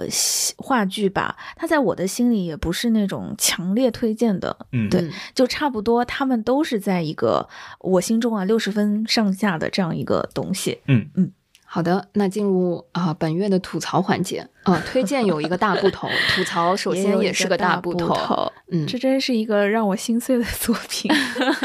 就是其实是我期待很久的音乐剧《哈姆雷特》，嗯嗯，对，嗯，谁先说呢？因为毕竟之前你们 大卫没有看，是不是？没有，嗯，你甚至对他也不期待吗？这可是你心爱的赵姑的天花板之后的一个，我觉得甚至都不知道，我觉得我应 该能够一定程度上。共情一部分大卫的想法，但我觉得这大卫说实话看完了以后可能不会像我这么伤心。嗯，对，就是我我我大概说吧啊，哈姆雷特音乐剧这个版本。他在我的心中，我看的过程是非常难受的。嗯，这个难受并不是一种我想逃离剧场的难受，或者是这玩意儿怎么这么难看的生气，它是一种让我觉得心碎的感觉。就是，其实你在带上了赵姑的心碎是吧？对，就是嗯，你在就是这一版的《哈姆雷特》，应该是如果没有记错的话，是徐军工作室在结束了赵姑以后的最大部头的一部作品，就是它中间可能也做了一些儿童。剧，嗯，对，但是呢，呃，像赵姑这种体量的大作品，在赵姑之后就是《哈姆雷特》了，嗯，而赵姑在我心中的地位是非常高的，因为当时我觉得它是一个可以送出国去评奖，我认为是中国的悲惨世界，对，是可以让。你看，我没有照顾这样的期待，所以我觉得《哈姆雷特》就属于正常，是一个是就它是一个让全球可以懂的中国故事。对对对，这是这是当时照顾给我带来的那种欣喜和震撼的感觉，我心里是非常记得的。嗯，然后到了《哈姆雷特》以后呢，会一种让我很悲伤的感觉，就是你可以看到很多熟悉的照顾的影子，嗯，但是他继承的是照顾的那个。壳哦，但是失去了赵姑底层的那个可以打动到我的灵魂。就是赵姑之所以能够让我打动，其实很大程度是因为她的那个故事破解了一个我曾经无法理解的赵氏孤儿那样一个为什么人人命会有贵贱之分的这样一个。价值，嗯，对他重新给，其实有贵贱的并不是人命，而是要实现这个理想或者说不同流合污的这个方式，嗯，是他心中的执念，而他为的并不是说我要救一个贵命，而是我要去完成这个执执念的一个想法，这个是当时的照顾给我感觉很打动我、说服我，而从而使我感动的部分。那这次的哈姆雷特呢，他其实一样是一个非常。有历史的经典故事，嗯，可以说它也是一个与所谓当下的价值观并不是那么相符的一个老故事了。嗯，而这次呢，徐俊工作室在这版的音乐剧制作当中依然非常的还原原著，而几乎没有做任何的新的故事的解读或者说是价值观的解读，使得台上发生了一个让我非常悲伤的。效果就是大家在撕心裂肺的唱一些我无法共情的东西。你笑了。还还有一个重创，就是如果大家听过《静安现代戏剧谷》里面，呃，我们露露提到的那个作品的话，他因为看那个藏语版的《哈姆雷特》，已经对双语版的汉语《哈姆雷特》，对，已经对这个故事的剧情有过了提前一周的呃无对无形中的一个预习，预习和而且是打击式的预习，然后也不是一个快乐的预习。对，然后时隔一周还不到两周哈，对，然后他马上又看了那个音乐剧的《哈姆雷特》，这种比较文学。也一定程度上让他结果就是发生了一个事情，就是因为中场谁更难熬。对，中场休息出来的时候呢，我就开始给小友讲给我科普，就是露露就开始不是因为因为嗯这么说吧，因为我们嗯。一不小心看了同一场，而且之前没有约过，没有约，没有。我们俩对你们在群里说，对我俩没约过，然后。后来就是嗯，中场休息的时候我们就撞上了嘛。嗯。那嗯，因为我自己之前看赵姑的时候，其实我并没有特别对那次我们讨论了很久。对，就是我并没有特别嗯，怎么说，就是上头赵姑。嗯嗯。主要是我，我觉得这次的整个形式和风格几乎是原版复制一模一样，他只不过把故事换成了哈姆雷特，所以对于之前赵姑，我可能并不是那么适应的。呃，不管是从服装还是站桩式演唱，就是不爽的地方依然不爽。对，而我们可能爽的地方这次又没做好。对，就是因为这个原因，所以我并没有非常非常大的落差和所谓的不喜欢，但是我依然感觉到了，比如说，嗯。在照顾上比较成立的那个服装，虽然我对服装没有那么大的嗯不适感，但是之前照顾的那个服装，我觉得嗯还有很多契合的地方。但是现在放到哈姆雷特的时候，我感觉所有的演员都被那个服装给禁锢住了。对，因为大卫是我们当中唯一一个没有看过的，所以我就给没有看过这部戏的听众朋友们以及大卫解释一下，为什么这个服装我也接受不了。这一点呢，从我个人的。不是从我个人的角度来说，可能是我自己有一些偏见，就是在这次看来，好适合去演仙侠剧啊，对，就是有很多的流苏飘苏。就是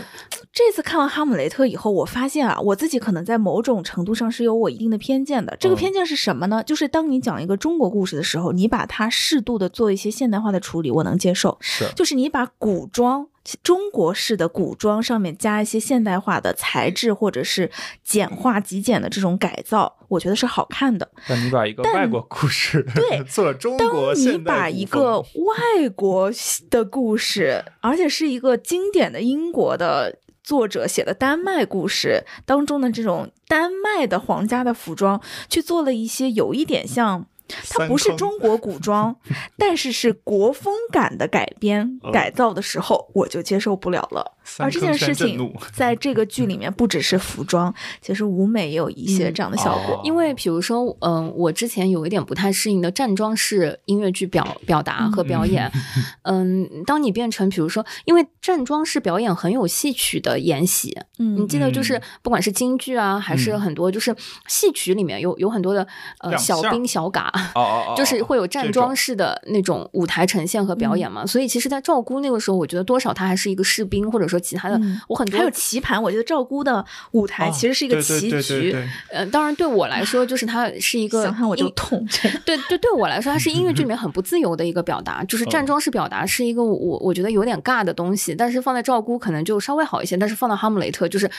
更明显就是不行，因为。我我自己是觉得西方的很多戏剧和内容，其实，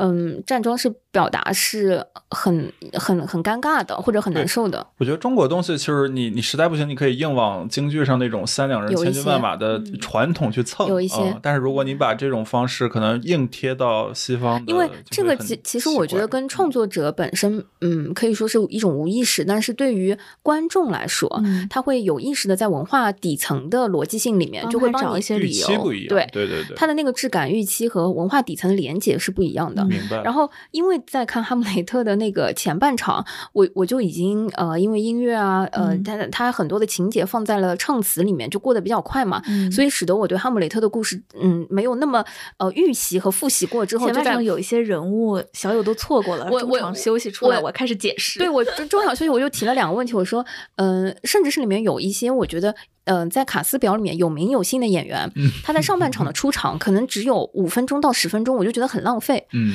然后我就。这就中场就跟露西亚讨论了，我说，哎，那个谁是谁，怎么只出现了五分钟啊？他是不是整场就只用出现五分钟？露西亚说不是的，我跟你说啊，剧情里面已经交代过了，他是到外面去打仗，他过一会儿会回来的。他像，然后他就在给我补剧情了，你知道吧？我说啊，他会回来，为什么会回来？他唱过要回来吗？他说那我跟你说，第一首歌就已经唱过了，就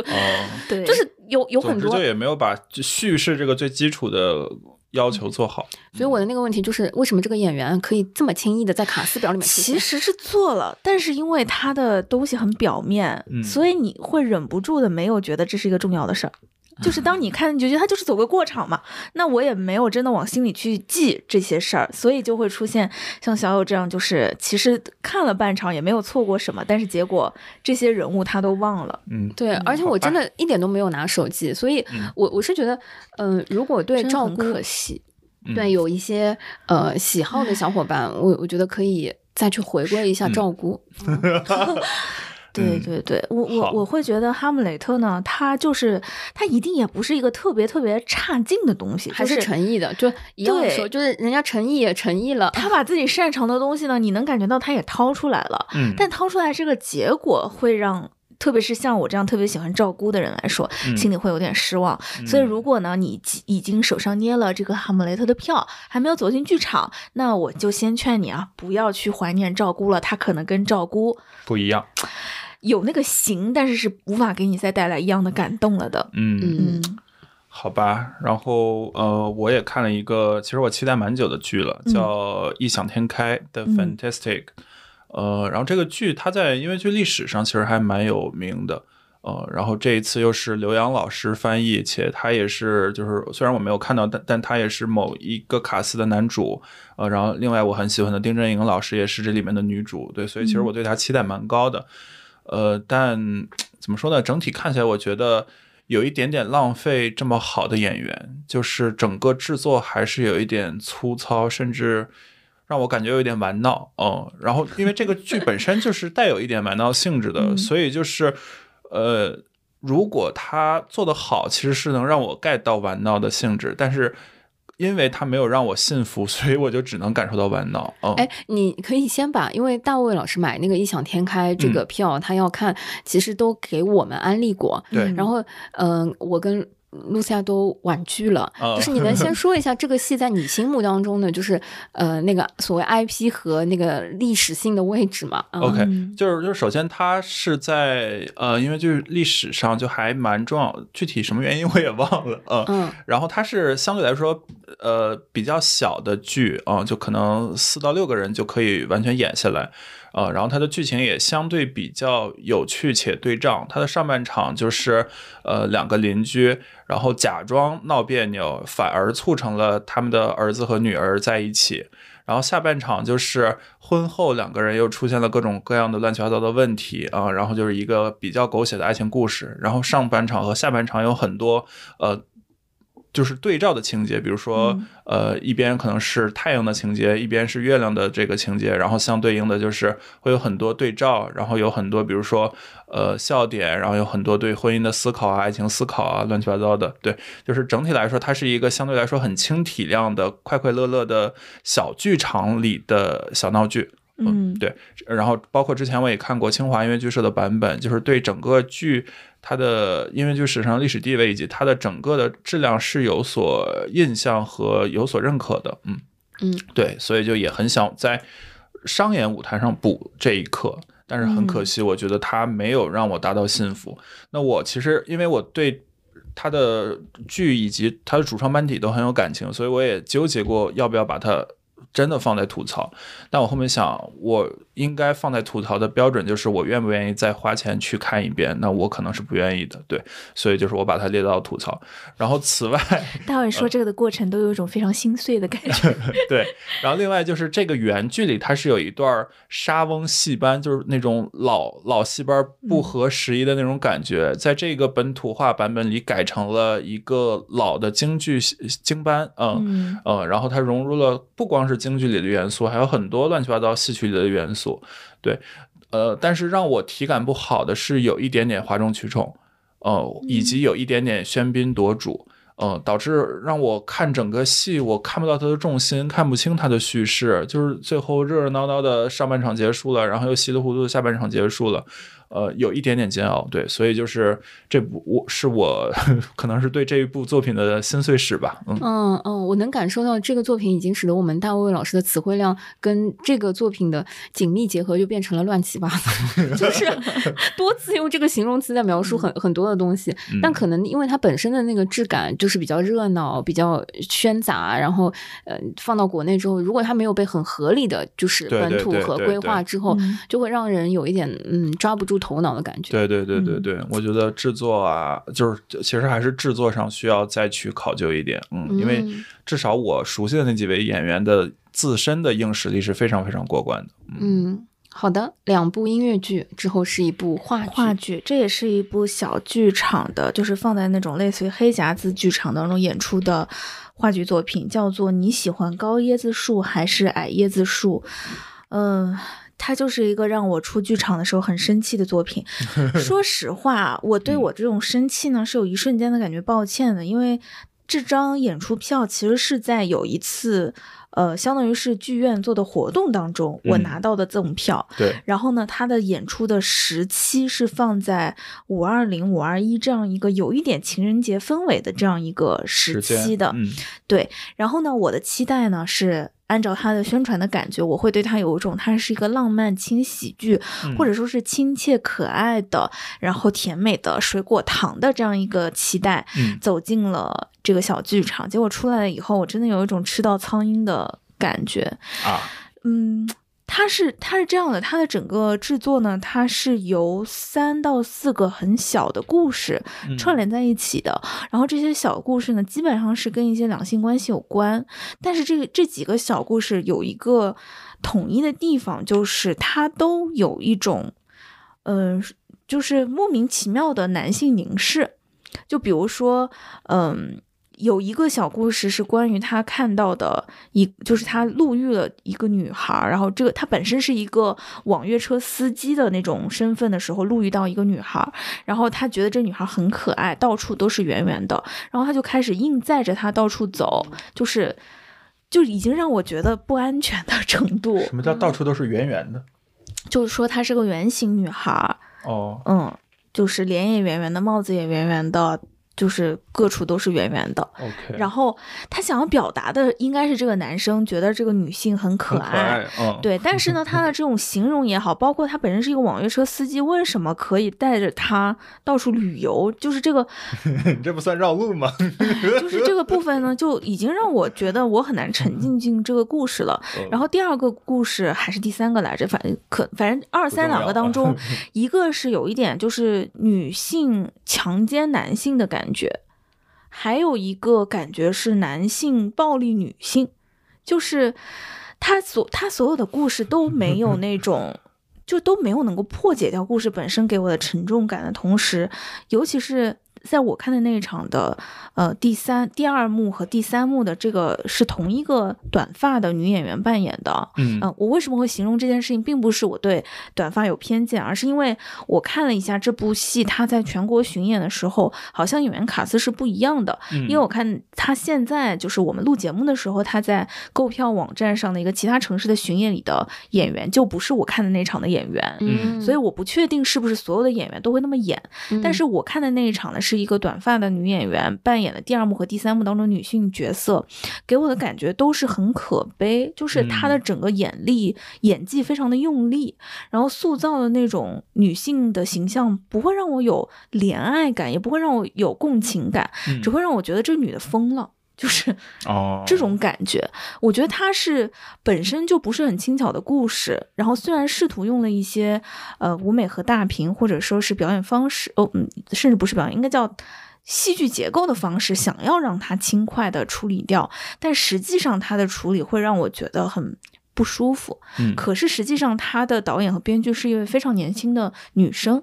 对，所以说这个地方呢，嗯，我把它放在吐槽里面。说实话，我心里会有一点点对自己的质疑，就是会不会是因为我自己天生的这个女性立场，嗯，让我觉得，呃，男性视角或者说有一点点给我男性凝视的感觉的东西就是有问题的。但实际上，我觉得戏剧舞台上是可以有各种各样不同视角的东西的。嗯嗯，但是尽管如此，就是呃，我觉得它发生在戏剧舞台上。有它存在的合理性，或者说戏剧舞台上是可以有这样不同的作品的。但是对于我个人来说，我没有办法忽略我实际上在剧场里，或者说走出剧场那种不舒服的感觉。它可能就像有的时候我们看到有一些，呃，比如说《寻找企鹅的夜晚》，它有一些女性的细腻的视角，它其实并不是一定说它。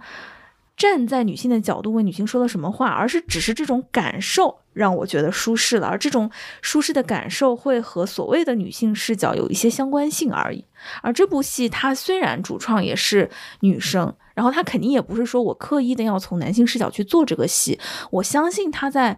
做这些故事的设计的时候有很多她自己的生活或者她想表达的一些东西的考量，但是确确实实让。那一天走剧场里面出来的我真的是不是很舒服，所以他今天还是在了退 吐槽的这个环节里面了。好的，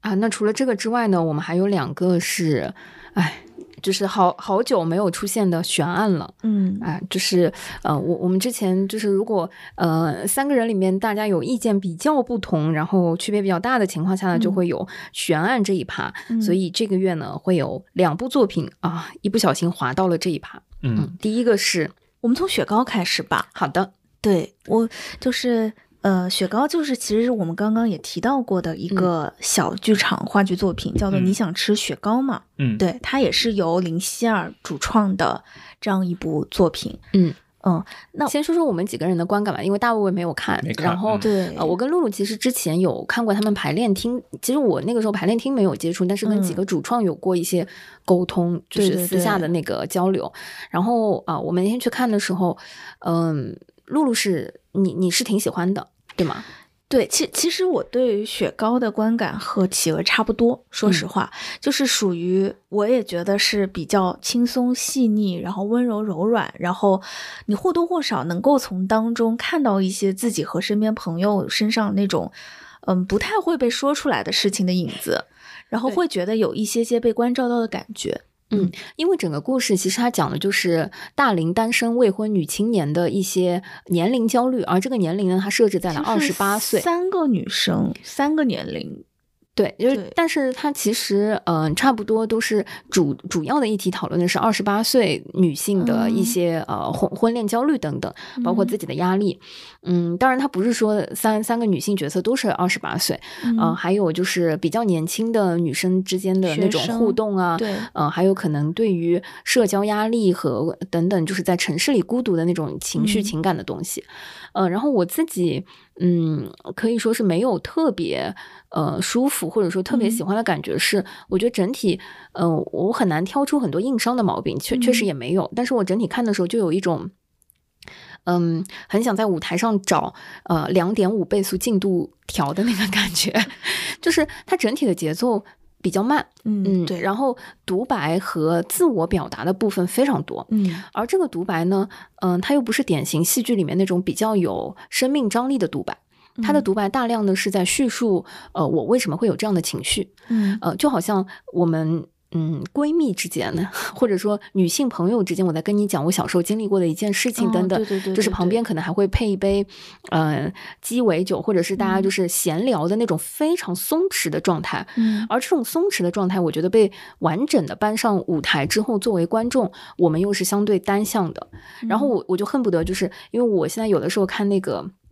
国产电视剧的时候，基本上也都会调一点五倍速以上 到两倍速，所以就是看惯了这种节奏的内容和呃，我期待话剧舞台的作品是有一定内容深度的呃作品的时候，嗯，大段独白出现的时候，我其实对它的呃分量的预期，嗯，我可以说就是嗯，不不是在于它文字语言的那种，就是是不是深奥或者听得懂，但是它内容的力量。是要有一定分量的，是要呃要有质感的。再往里走一走，然后你一直等不到那个再往里走一走的时刻。对对对，然后都很像是呃我在街上呃看到周边橱窗和便利店往里瞟了一眼的那个感觉，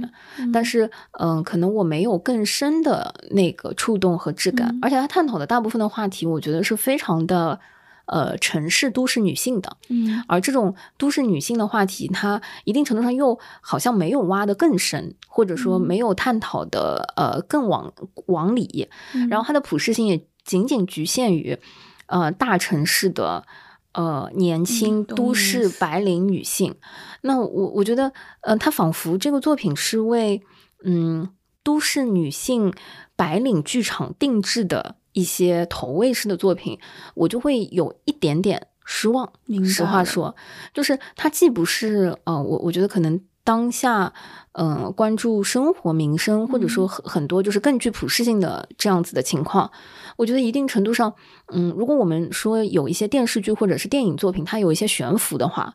我会觉得就是雪糕在那天给我看那个呃作品的感觉，嗯。不如那天 我跟这几个可爱的主创在私下沟通的时候那种实在，因为这几个演员我在私下交流接触的时候都是非常非常可爱的，都是非常真实，那个触感是呃很接地气的，很直接的。但是反而那天那个舞台又是比较童话、比较绚烂，嗯，色彩感这个嗯懒人沙发等等，就是嗯让我感觉有一种在看偶像。白领剧，呃，电视剧的悬浮感，我知道怎么形容了，就是我看完这个的感觉啊，除了那个慢的部分，我也很同意，我我会觉得它比较像一个安慰剂。它为什么小友感受不到安慰剂？因为对于小友来说，其实他已经不需要这个安慰剂了。嗯，哎，真的，我说真的，哎，我们认真的来想一想这件事情，因为其实在我看来啊，就是这个戏可能虽然确实，呃，我自己的年龄层可能也跟当中的一位女主角二十八岁，因为她反复的，她是最经常嘴上在提二十八岁这个字眼的人，所以可能她给小友留下很深的印象，而且她应该也是。相对来说，围绕着他的戏剧故事最多的一个角色，嗯，然后他的年龄相对来说跟我也接近一些，就我比他稍微大一点点，但是那个过程也是我其实现在还在经历的，嗯，但我会觉得整个你想吃雪糕吗？这部戏它其实讲的可能并不是几岁这样一个事情啊，对的，那只是个虚词，对，而是就是可能，嗯，他比较像是跟你说你的感情状况是怎样都可以。就是如果说你碰到了一个人，你觉得你们之间其实是没有未来的，或者说是没有可能性的，但你当下又觉得真实心动了，那你就不妨像吃一根雪糕一样轻松的心态去面对你可能会面对的这样一份没有营养也没有未来的短暂的愉悦和甜蜜。我觉得它比较像是这样一种安慰剂的效用，就是它其实，嗯，三个人身上的故事到最后其实都是给了这样一个。不清不楚的，或者说是不咸不淡的结尾，就是你就像吃一根雪糕一样的面对它就好了，不是非要一定要有营养的。那翻译成白话，可能就是，并不是说你们一定要真的在一起，甚至呃，你们就算在一起了，也并不是一定要能长久的在一起。你们长久的在一起了，也并不是一定要走向传统观念上的婚姻啊等等的结局的，就是你可以不去考虑。那么遥远，那么未来，那么多患得患失的事情，你就考虑当下你的心是怎么想的，你就怎么样做就好了。对我觉得就是可能小友他本身在，因为我们更了解小友一些，小友在自己的生活经历当中可能会面对一些必须要做的更确定的选择。对，而且其就是相对来说吧，我觉得有一些选择对于小友来说是确实有选项在的，但是，呃，因为像我会。虽然就是我看韩剧很少啊，但是刚刚提到韩剧的时候，我会想到《九尾都市女人》。嗯嗯，我会觉得在某种程度上，就是除了雪糕演的确实节奏太慢了这个 以外啊，就是抛开这个以外，从故事或者说内核上表达的那种感觉来讲，某种程度上是跟《九尾都是女人》甚至是《重启人生》有一定的共性的。就它的这种共性，可能就是在于说，呃，如果有一些事情。你本身其实是没有那么确切的选项或者是答案的话，你也可以不去找那个选项和答案，嗯嗯，你就解决眼下就好了。就我会觉得，它不管是不是一个真的解决方法，可能这在不同的人的眼中是有不同的看法的。但哪怕嗯，对我来说，我个人的价值观来说，我会觉得它可能不足以是一个解决方法。嗯，它但是就算只是当下的一剂安慰剂。来说，它也有它存在的价值，而且我相相信啊，就是需要安慰剂的人也是不少的。嗯嗯，这就是可能这就是这部戏我们会把它放进这个小悬案当中的原因。嗯。嗯好呀，那这就是我们本月呃推荐和吐槽的一些演出，还有悬案，嗯，包括悬案的一些这个 演出作品。那接下来还有两部电影以及一些小的线下活动。呃，就首先这个月我和露西亚都去看了《银河护卫队三》，嗯，对。然后我特别巧，因为我是呃五一去杭州度了几天假，然后正好闲着无聊，我就随便找了一个比较好的 IMAX 二 D 的场去看。不小心误入了一个，就是杭州当地的什么，反正就是各种太空啊，然后呃、这个漫威迷影场，对迷影场，呃，然后他们是做的整整齐齐一个矩形，然后每个人手里拿着各种应援物料，对，然后开演前还拍照，然后那个大屏幕上还投着他们的这个，比如说海报或者 logo 什么的，对，所以我的那一场就整个看漫威呃电影的氛围很好。然后其次就是，我觉得可能自从那个上一次复联结束之后，我好久没有看到让我满意的漫威电影了。除了蜘蛛侠可能还行，但是不管是黑豹啊，然后还是那个雷神啊之类的，都让我觉得有一点点，呃，不够爽。包括其实也好久好久没有在大荧幕上看到漫威的电影了。然后这次我其实也没有抱特别高的期待，因为我以为还是会延续，就是我之前几次的。呃，对我也有一些些失望，对对对，但我觉得最后反而非常开心，嗯。然后这一部，而且非常感动，对对对，非常感动，嗯。然后这一部因为是有一点点老银河护卫队每一个人他的结局，对，以及是有一点告别片，嗯，就是我记得银银护一我也是在电影院看的，那时候一头雾雾呃一头雾水。但那时候我我印象里面银护一给我的质感就是不太一样的，就是在漫威系列中不太一样的，因为漫威其实之前会嗯。他的超英是特别理想主义的一种感觉，然后所以其实理论上你必须要有很多的前情的建立，你才看得懂，不然比如说像我第一次看复联一的时候，我是毫无感觉的，我就会觉得很流水账。但是银护第一部的时候，它的气质就是很幽默，嗯，然后有很多复古的音乐，嗯，就是那种东西本来就是很能调动你的人体的肾上腺素一起共振的，而且银护的三部我印象里面是同一个团队做的。OK，就是一以贯之啊，对对对对，就都是滚导的作品，所以他的风格其实也没有被破坏，是，他就一直保持着他这种幽默诙谐又有些风趣的风格，去讲一群其实是边缘人的守护银河的故事。对对对，然后包括就是我对银护的印象就是很复古，他通过呃不同时代的音乐去串联起，就是他们的记忆共共同记忆，然后另一方面就是非常好。搞笑，有很多那种滑稽的，或者就是逗你笑的那种。呃，相比于其他漫威电影所不同的，他们独特的这个系列的风格。对，对我这次看银护的时候，嗯，简单的说，我因为自己个人的原因，首映礼迟到了，没能进去。啊，对你是在那个迪士尼看的，然后我就没能进去。所以后来呢，等我真的再去重新买票看银护的时候呢，其实大家已经有不少朋友都看过了。嗯，然后呢，我不知道为什么脑中被大家植入了一个印象，就是这部有人死。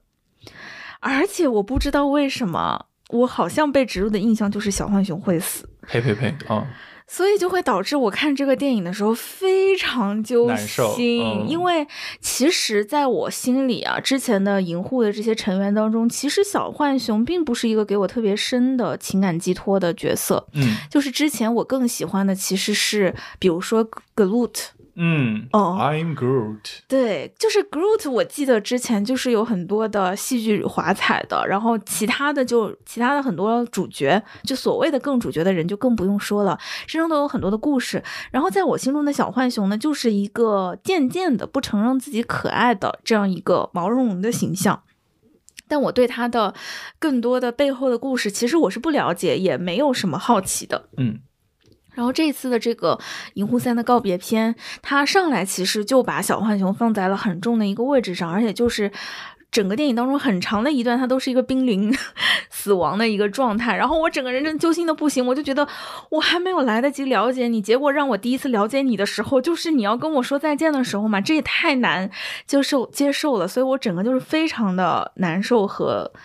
嗯，痛苦，然后我很害怕，这就是我们的最后的告别，就是会告别在这样一个惨痛的状况里。嗯，然后包括这个的中间，就是男主角有一段，其实他是离开了重力的吸引，然后整个人开始变形。嗯，然后我也非常的害怕，难道说要死的竟然是他吗？然后我整个人就更崩溃了。就是最后一部银护也不至于这样虐大家吧？嗯，还好到结束的时候，在我看来是一个算是挺。圆满的有美好未来的结局，所以让我心里会觉得他给银护这个短暂的系列收了一个非常好的尾。然后他是，嗯，可以说是我最近看过的漫威最佳的一部，然后也是让我觉得他很多钱花的特别值的一部，也是让我觉得非常能够打动我的一部作品。对，然后另外我们的有台什么电台啊，他们也专门聊了一期这个，然后其中小宋老师有一段非常非常精彩的对于银护为什么是呃近几年最牛逼的漫威电影的这个阐述啊，然后非常推荐大家去听一下。嗯，而且《银护三》这部电影最后结束的时候，其实所有看了这部电影的人都会成为银护的一份子，是，所以非常推荐大家都要去看。至于具体为什么，可以去挖掘一下。嗯，好的。然后接下来一部呢，是一部比较嗯小体量的，可以说是有一些文艺或者说是嗯清创的电影，叫《川流不息》，息是熄灭的息。呃，这个电影呢，其实它主要讲的是零八年奥运会前夕，一个朝鲜战争退伍老兵和自己的孙子，因为某种原因一起从南方的一个小镇，然后去。北京参加自己战友的葬礼的这样一个有一点公路感的电影，然后它的其实一个很大的卖点是它的音乐是久石让做的，嗯。嗯，然后他的摄影师是李平斌老师，也是一个非常牛的台湾的摄电影摄影的大师，所以其实本身我对这部。电影吧，嗯，还是有一定期待的，嗯，但实际上看下来的话，我会觉得它确实最大的亮点就是音乐和摄影，但是整个电影的剪辑还是有比较大的问题，就是很多无意义的镜头的交代有一些过长，然后导致当中。你你很多时候就会觉得他有一点是不是太看不起 观众了，或者说导演的剪辑可能是因为自己导演的首部作品吧，所以还不够那么游刃有余。然后整个故事呢，也是一个有一点点生硬的旅行的故事。嗯，但是某种程度上，因为他本身的爷爷的这个设定其实是一个非常的自我，甚至是嗯活在自己世界里的人，他有很多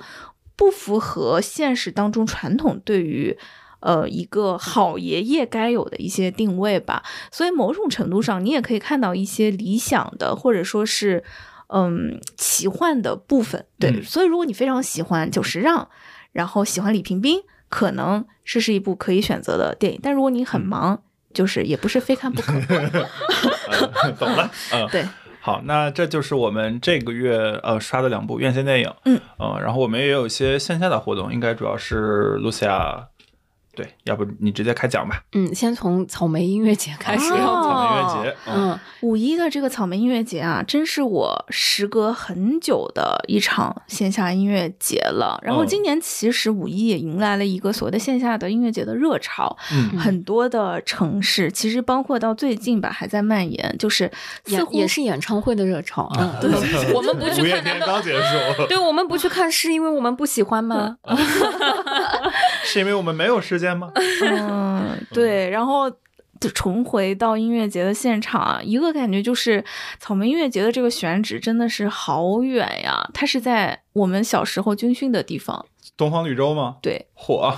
真的就是我小学的时候军训的地方。我并不是上海的小学生哦，我是一个江苏的小学生，会到这样一个地方军训，可想而知它离上海的市中心到底有多远。对，就在当中，是，真是非常的遥远。但是你到那里以后，你就会觉得仿佛进入了一个乌托邦的世界，然后大家就是在草地上，然后听着摇滚乐队和 rapper 们。在尽情的释放青春那种感觉，哎，是不是有那个窦靖童的那一场？嗯，对，哦，嗯，但那天我其实没有看到童童，因为那天晚上其实我还赶回市区去看了一个戏剧谷的戏。哦，对，所以其实我就在那边待了，算是半个下午吧。但是那种感觉就是，嗯，久违的去感受真实的绿色草地和真实的音乐空气的感觉，它真的还跟。就是我们看音乐剧，或者说其他的小的音乐现场的那种音乐，给你带来的感受很不一样。就这种密集的，周围都是同类人的感觉，还是很好。什么样的戏让你放弃了窦靖童？谁害怕吧？今年哦，好的，好的，没毛病。嗯，啊，好的，嗯，对。然后除此之外，就是最近其实演唱会 live house 也多了嘛。嗯。然后就是前昨天晚上吧，我去看了坏特 white 的 live house，它这个应该也是。呃，因为我昨天晚上我去的时候，我打开那个售票平台，发现他的票都还没有卖完，所以应该是没怎么做宣传。我就是偶偶然打开，因为之前我看中就是看上的几个演出，等我去买的时候，其实都没有票了。然后坏特是我偶然间买到的，但其实他是一个我很喜欢的歌手。我们去年的撕票唱片机，其实我也很重点的推荐了他的一首歌。嗯，对他就是一个台湾的，有一点。R&B 和一点点小爵士风格的独立创作的音乐人，然后今年也上了湖南的一个综艺《生生不息宝岛记》。嗯，但他在宝岛记上的其实表现并。就是并没有达到我心中他的水准吧，因为他最好听的几首歌没有唱出来。嗯，对。然后，所以我还是很开心的去了 live house 的现场。然所以他最好听的那几首歌唱了吗？都有唱，都有 唱。嗯，而且就是我我能够感觉到他的这个演出并不是一个，就他的这个 live house 的巡演并不是一个特别特别成熟的。就比如说他的呃屏幕上的背景，因为其实 live house 的屏幕设计是一个非常。呃，重头的东西通常啊都会把歌词做得很动画去做，可是像昨天坏特的这个演出几乎是 PPT，就是你能够感觉到他是做了一个黑底的 PPT 去打歌词的。OK，对对对，所以就是包括现场也没有所有歌都用 live band，有一些直接是放的 MMO。嗯，然后对，然后但是他当然就是你在线下 live house 也会有些惊喜的部分，比如说我一直以为像他这样一个。一直没有露脸、戴着墨镜的女独立音乐人，然后唱的歌也不是那么流行的歌曲，可能性格会很内向。结果她的 talking 真的好多话，好密啊，就是会有一种哦。原来他的真实的性格是这样的。其实之前你光是听他的音乐啊，或者说看他在综艺上的表现，也不会那么明显。但是到 live house，他跟你的距离够近了以后，他的那种真实的自我好像就会更多一些。然后同时，他很多对音乐的想法以及他现场的表达都是很真实的一个感觉。所以，哎，真的是会让我有种，哦，还好我来了的，嗯，live house 真好。嗯，就是很需要这种线下的和在创作的人在一起的那种感觉，这是一种很难用线上的文娱产品可以替代的东西。嗯嗯嗯，哎，我六月份也囤了几张就是音乐会 live house 的票。嗯嗯，我觉得就是主要也是奔着就是线下的那种实体交流的那个感觉去的。嗯嗯，非常怀念人挤人的感觉。对，是。嗯，然后另外我们上周是上周末吧，去了。我怎么感觉已经有一段时间了？对，我也觉得，但但可能就是上周末，可能上周或者上上周。对，去了 Podfest。对对对，嗯，Podfest 是我第二年参加，嗯，对我第一次。嗯，然后我我们轮番了一下，因为呃，如果最近在上海的朋友们是感受到了第二波呃阳气十足，我就是在那一波被呃打回了原形，小友没有能去成，对对对，有点可惜了。大卫采采访一下大卫作为第一次去 Podfest 的感受。呃，我觉得很多做播客的其实还是挺内向的，所以 我这一次强行做 E 也很累。呃，但是呃，我觉得一是见了一些老朋友，比如说孔老师啊，然后比如说有一些其他的星光啊，啊，对对对，真好久不见了。然后另外朋友来了，对对对，北京的朋友文文化有限的朋友都来了，呃，来来了两位。然后另外就是有一些我经常听的播客，比如说以前听随机波动，然后我现在还经常听那个 FIFA Live，呃，然后也看到了他们的主播，就有一种小追星的那种小的激动吧。虽然也没有好意思上去 尬聊，其实我有在旁边鼓励大卫，其实你完全可以去聊聊天，但我也不知道说啥，对，就算了啊，就安心的做一个听众。而且我觉得就是。呃，线下播客节有趣的点是，它和比如说你刷短视频不同，因为你听播客，你对于那个人他的形象你是没有概念的，嗯，所以就是你线下能对上很多人的脸，嗯，呃，会有有现奔的那个现场吗？奔现，奔现，奔现，哦什么什么叫奔现？我也不知道，就是网友奔现，我是一个很有年代感的词，我们的冲浪程度一下子就体现出来了。露露是全知全能，我是。我横跨了很多的年代，倒倒也没有，但是确实也多新认识了一些朋友，嗯，然后新了解了一些博客。对，因为我今年的感觉跟去年挺不同的。我觉得一方面是我自己的差别，因为哎，其实不是前年了，对不对？对，我们上次去 f e 哦哦，对对对对，哦，过了这么久，前年我第一次去 p o f e s 的时候，我其实大家都还我还不认识，嗯，就是。整个我感觉是非常紧张和紧绷的，然后其实现场我也没有什么认识的人，对我来说小友就是救命稻草 所以我就一直挂在小友的身上去 寻求一些依靠的感觉。然后，嗯，当时的现在吧，对比从我自己来说，现在对比就是可能这两年过来，因为我们一直在做节目，其实也。更多的认识了不少同样在做播客的朋友们，然后也也有一些人是可能他们主动来认识我们，然后带我们去，呃。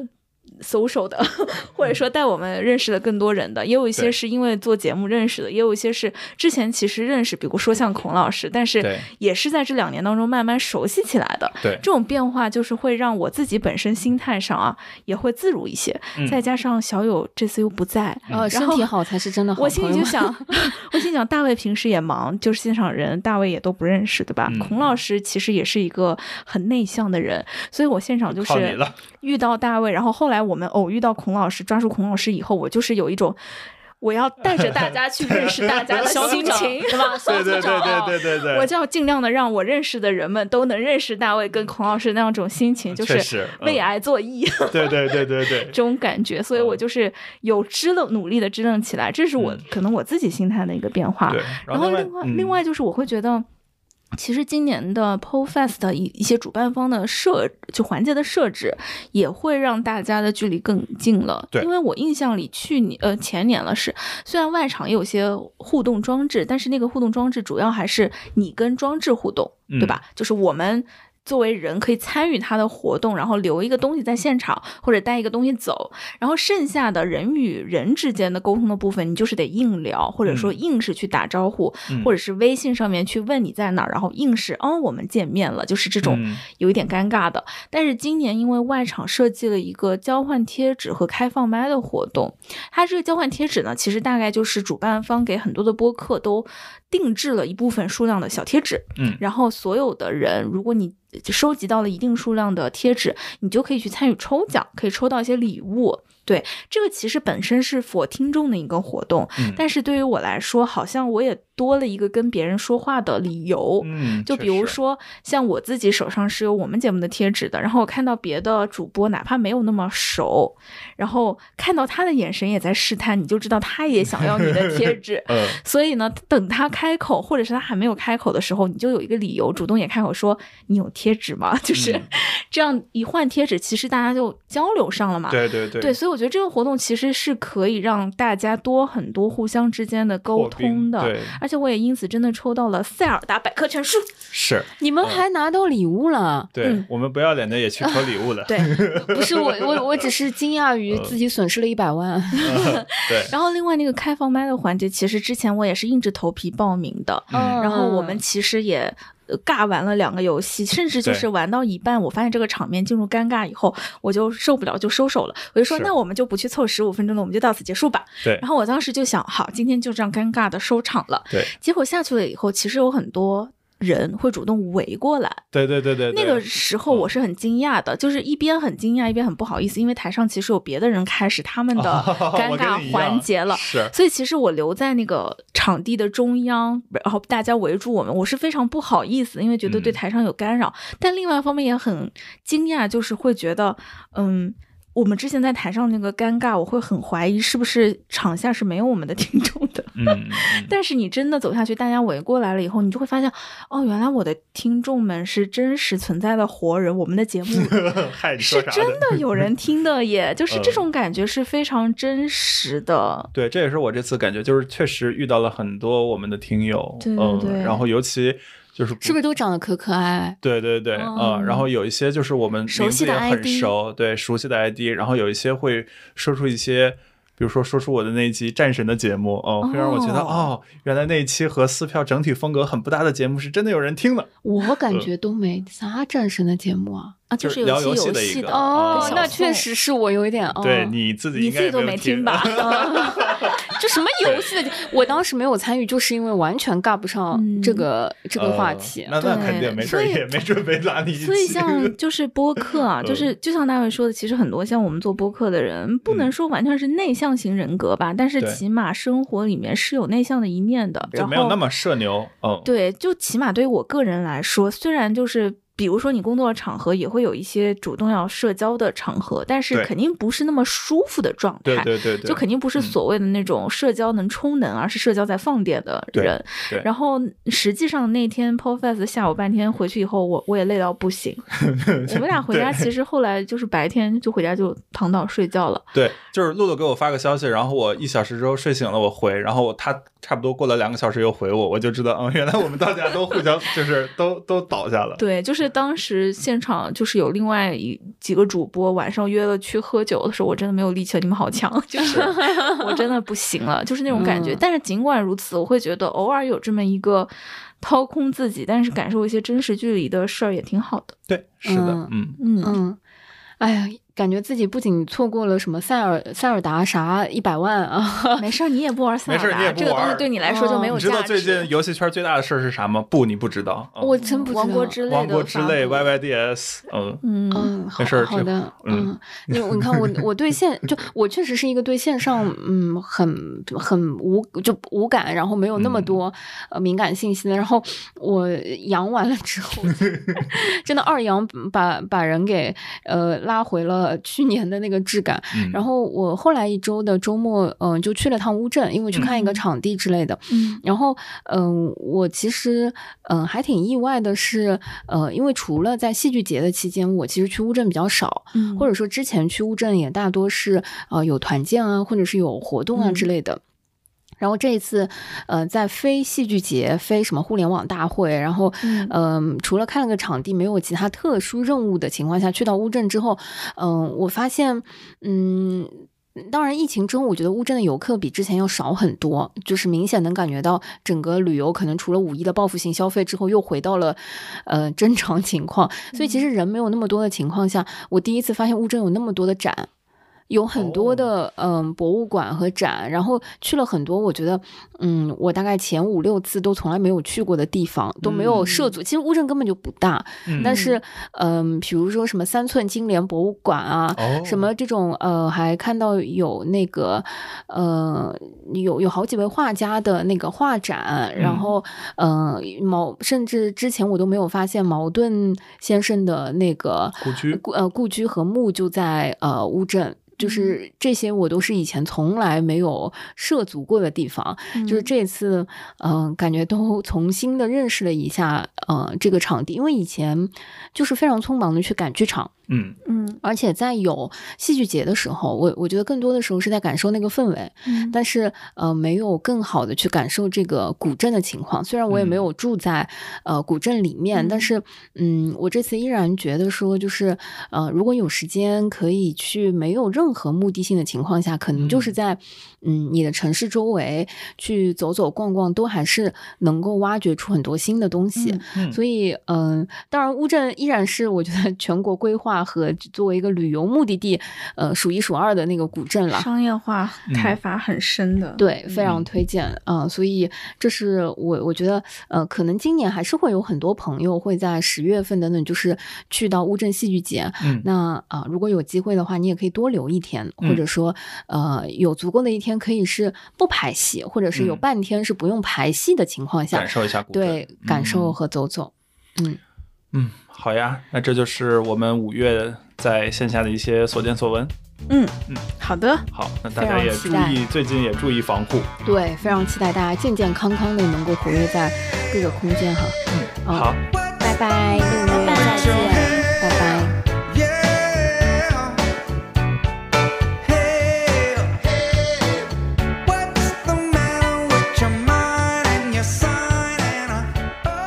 感谢收听本期撕票俱乐部。你可以在任意泛用型播客平台收听我们的节目。欢迎在小宇宙平台与我们互动。喜欢我们的节目，可以在 Apple Podcast 给我们评分，也可以添加撕票小助手微信 s ticket club，加入听友群和大家一起分享撕票体验。谢谢你的喜欢。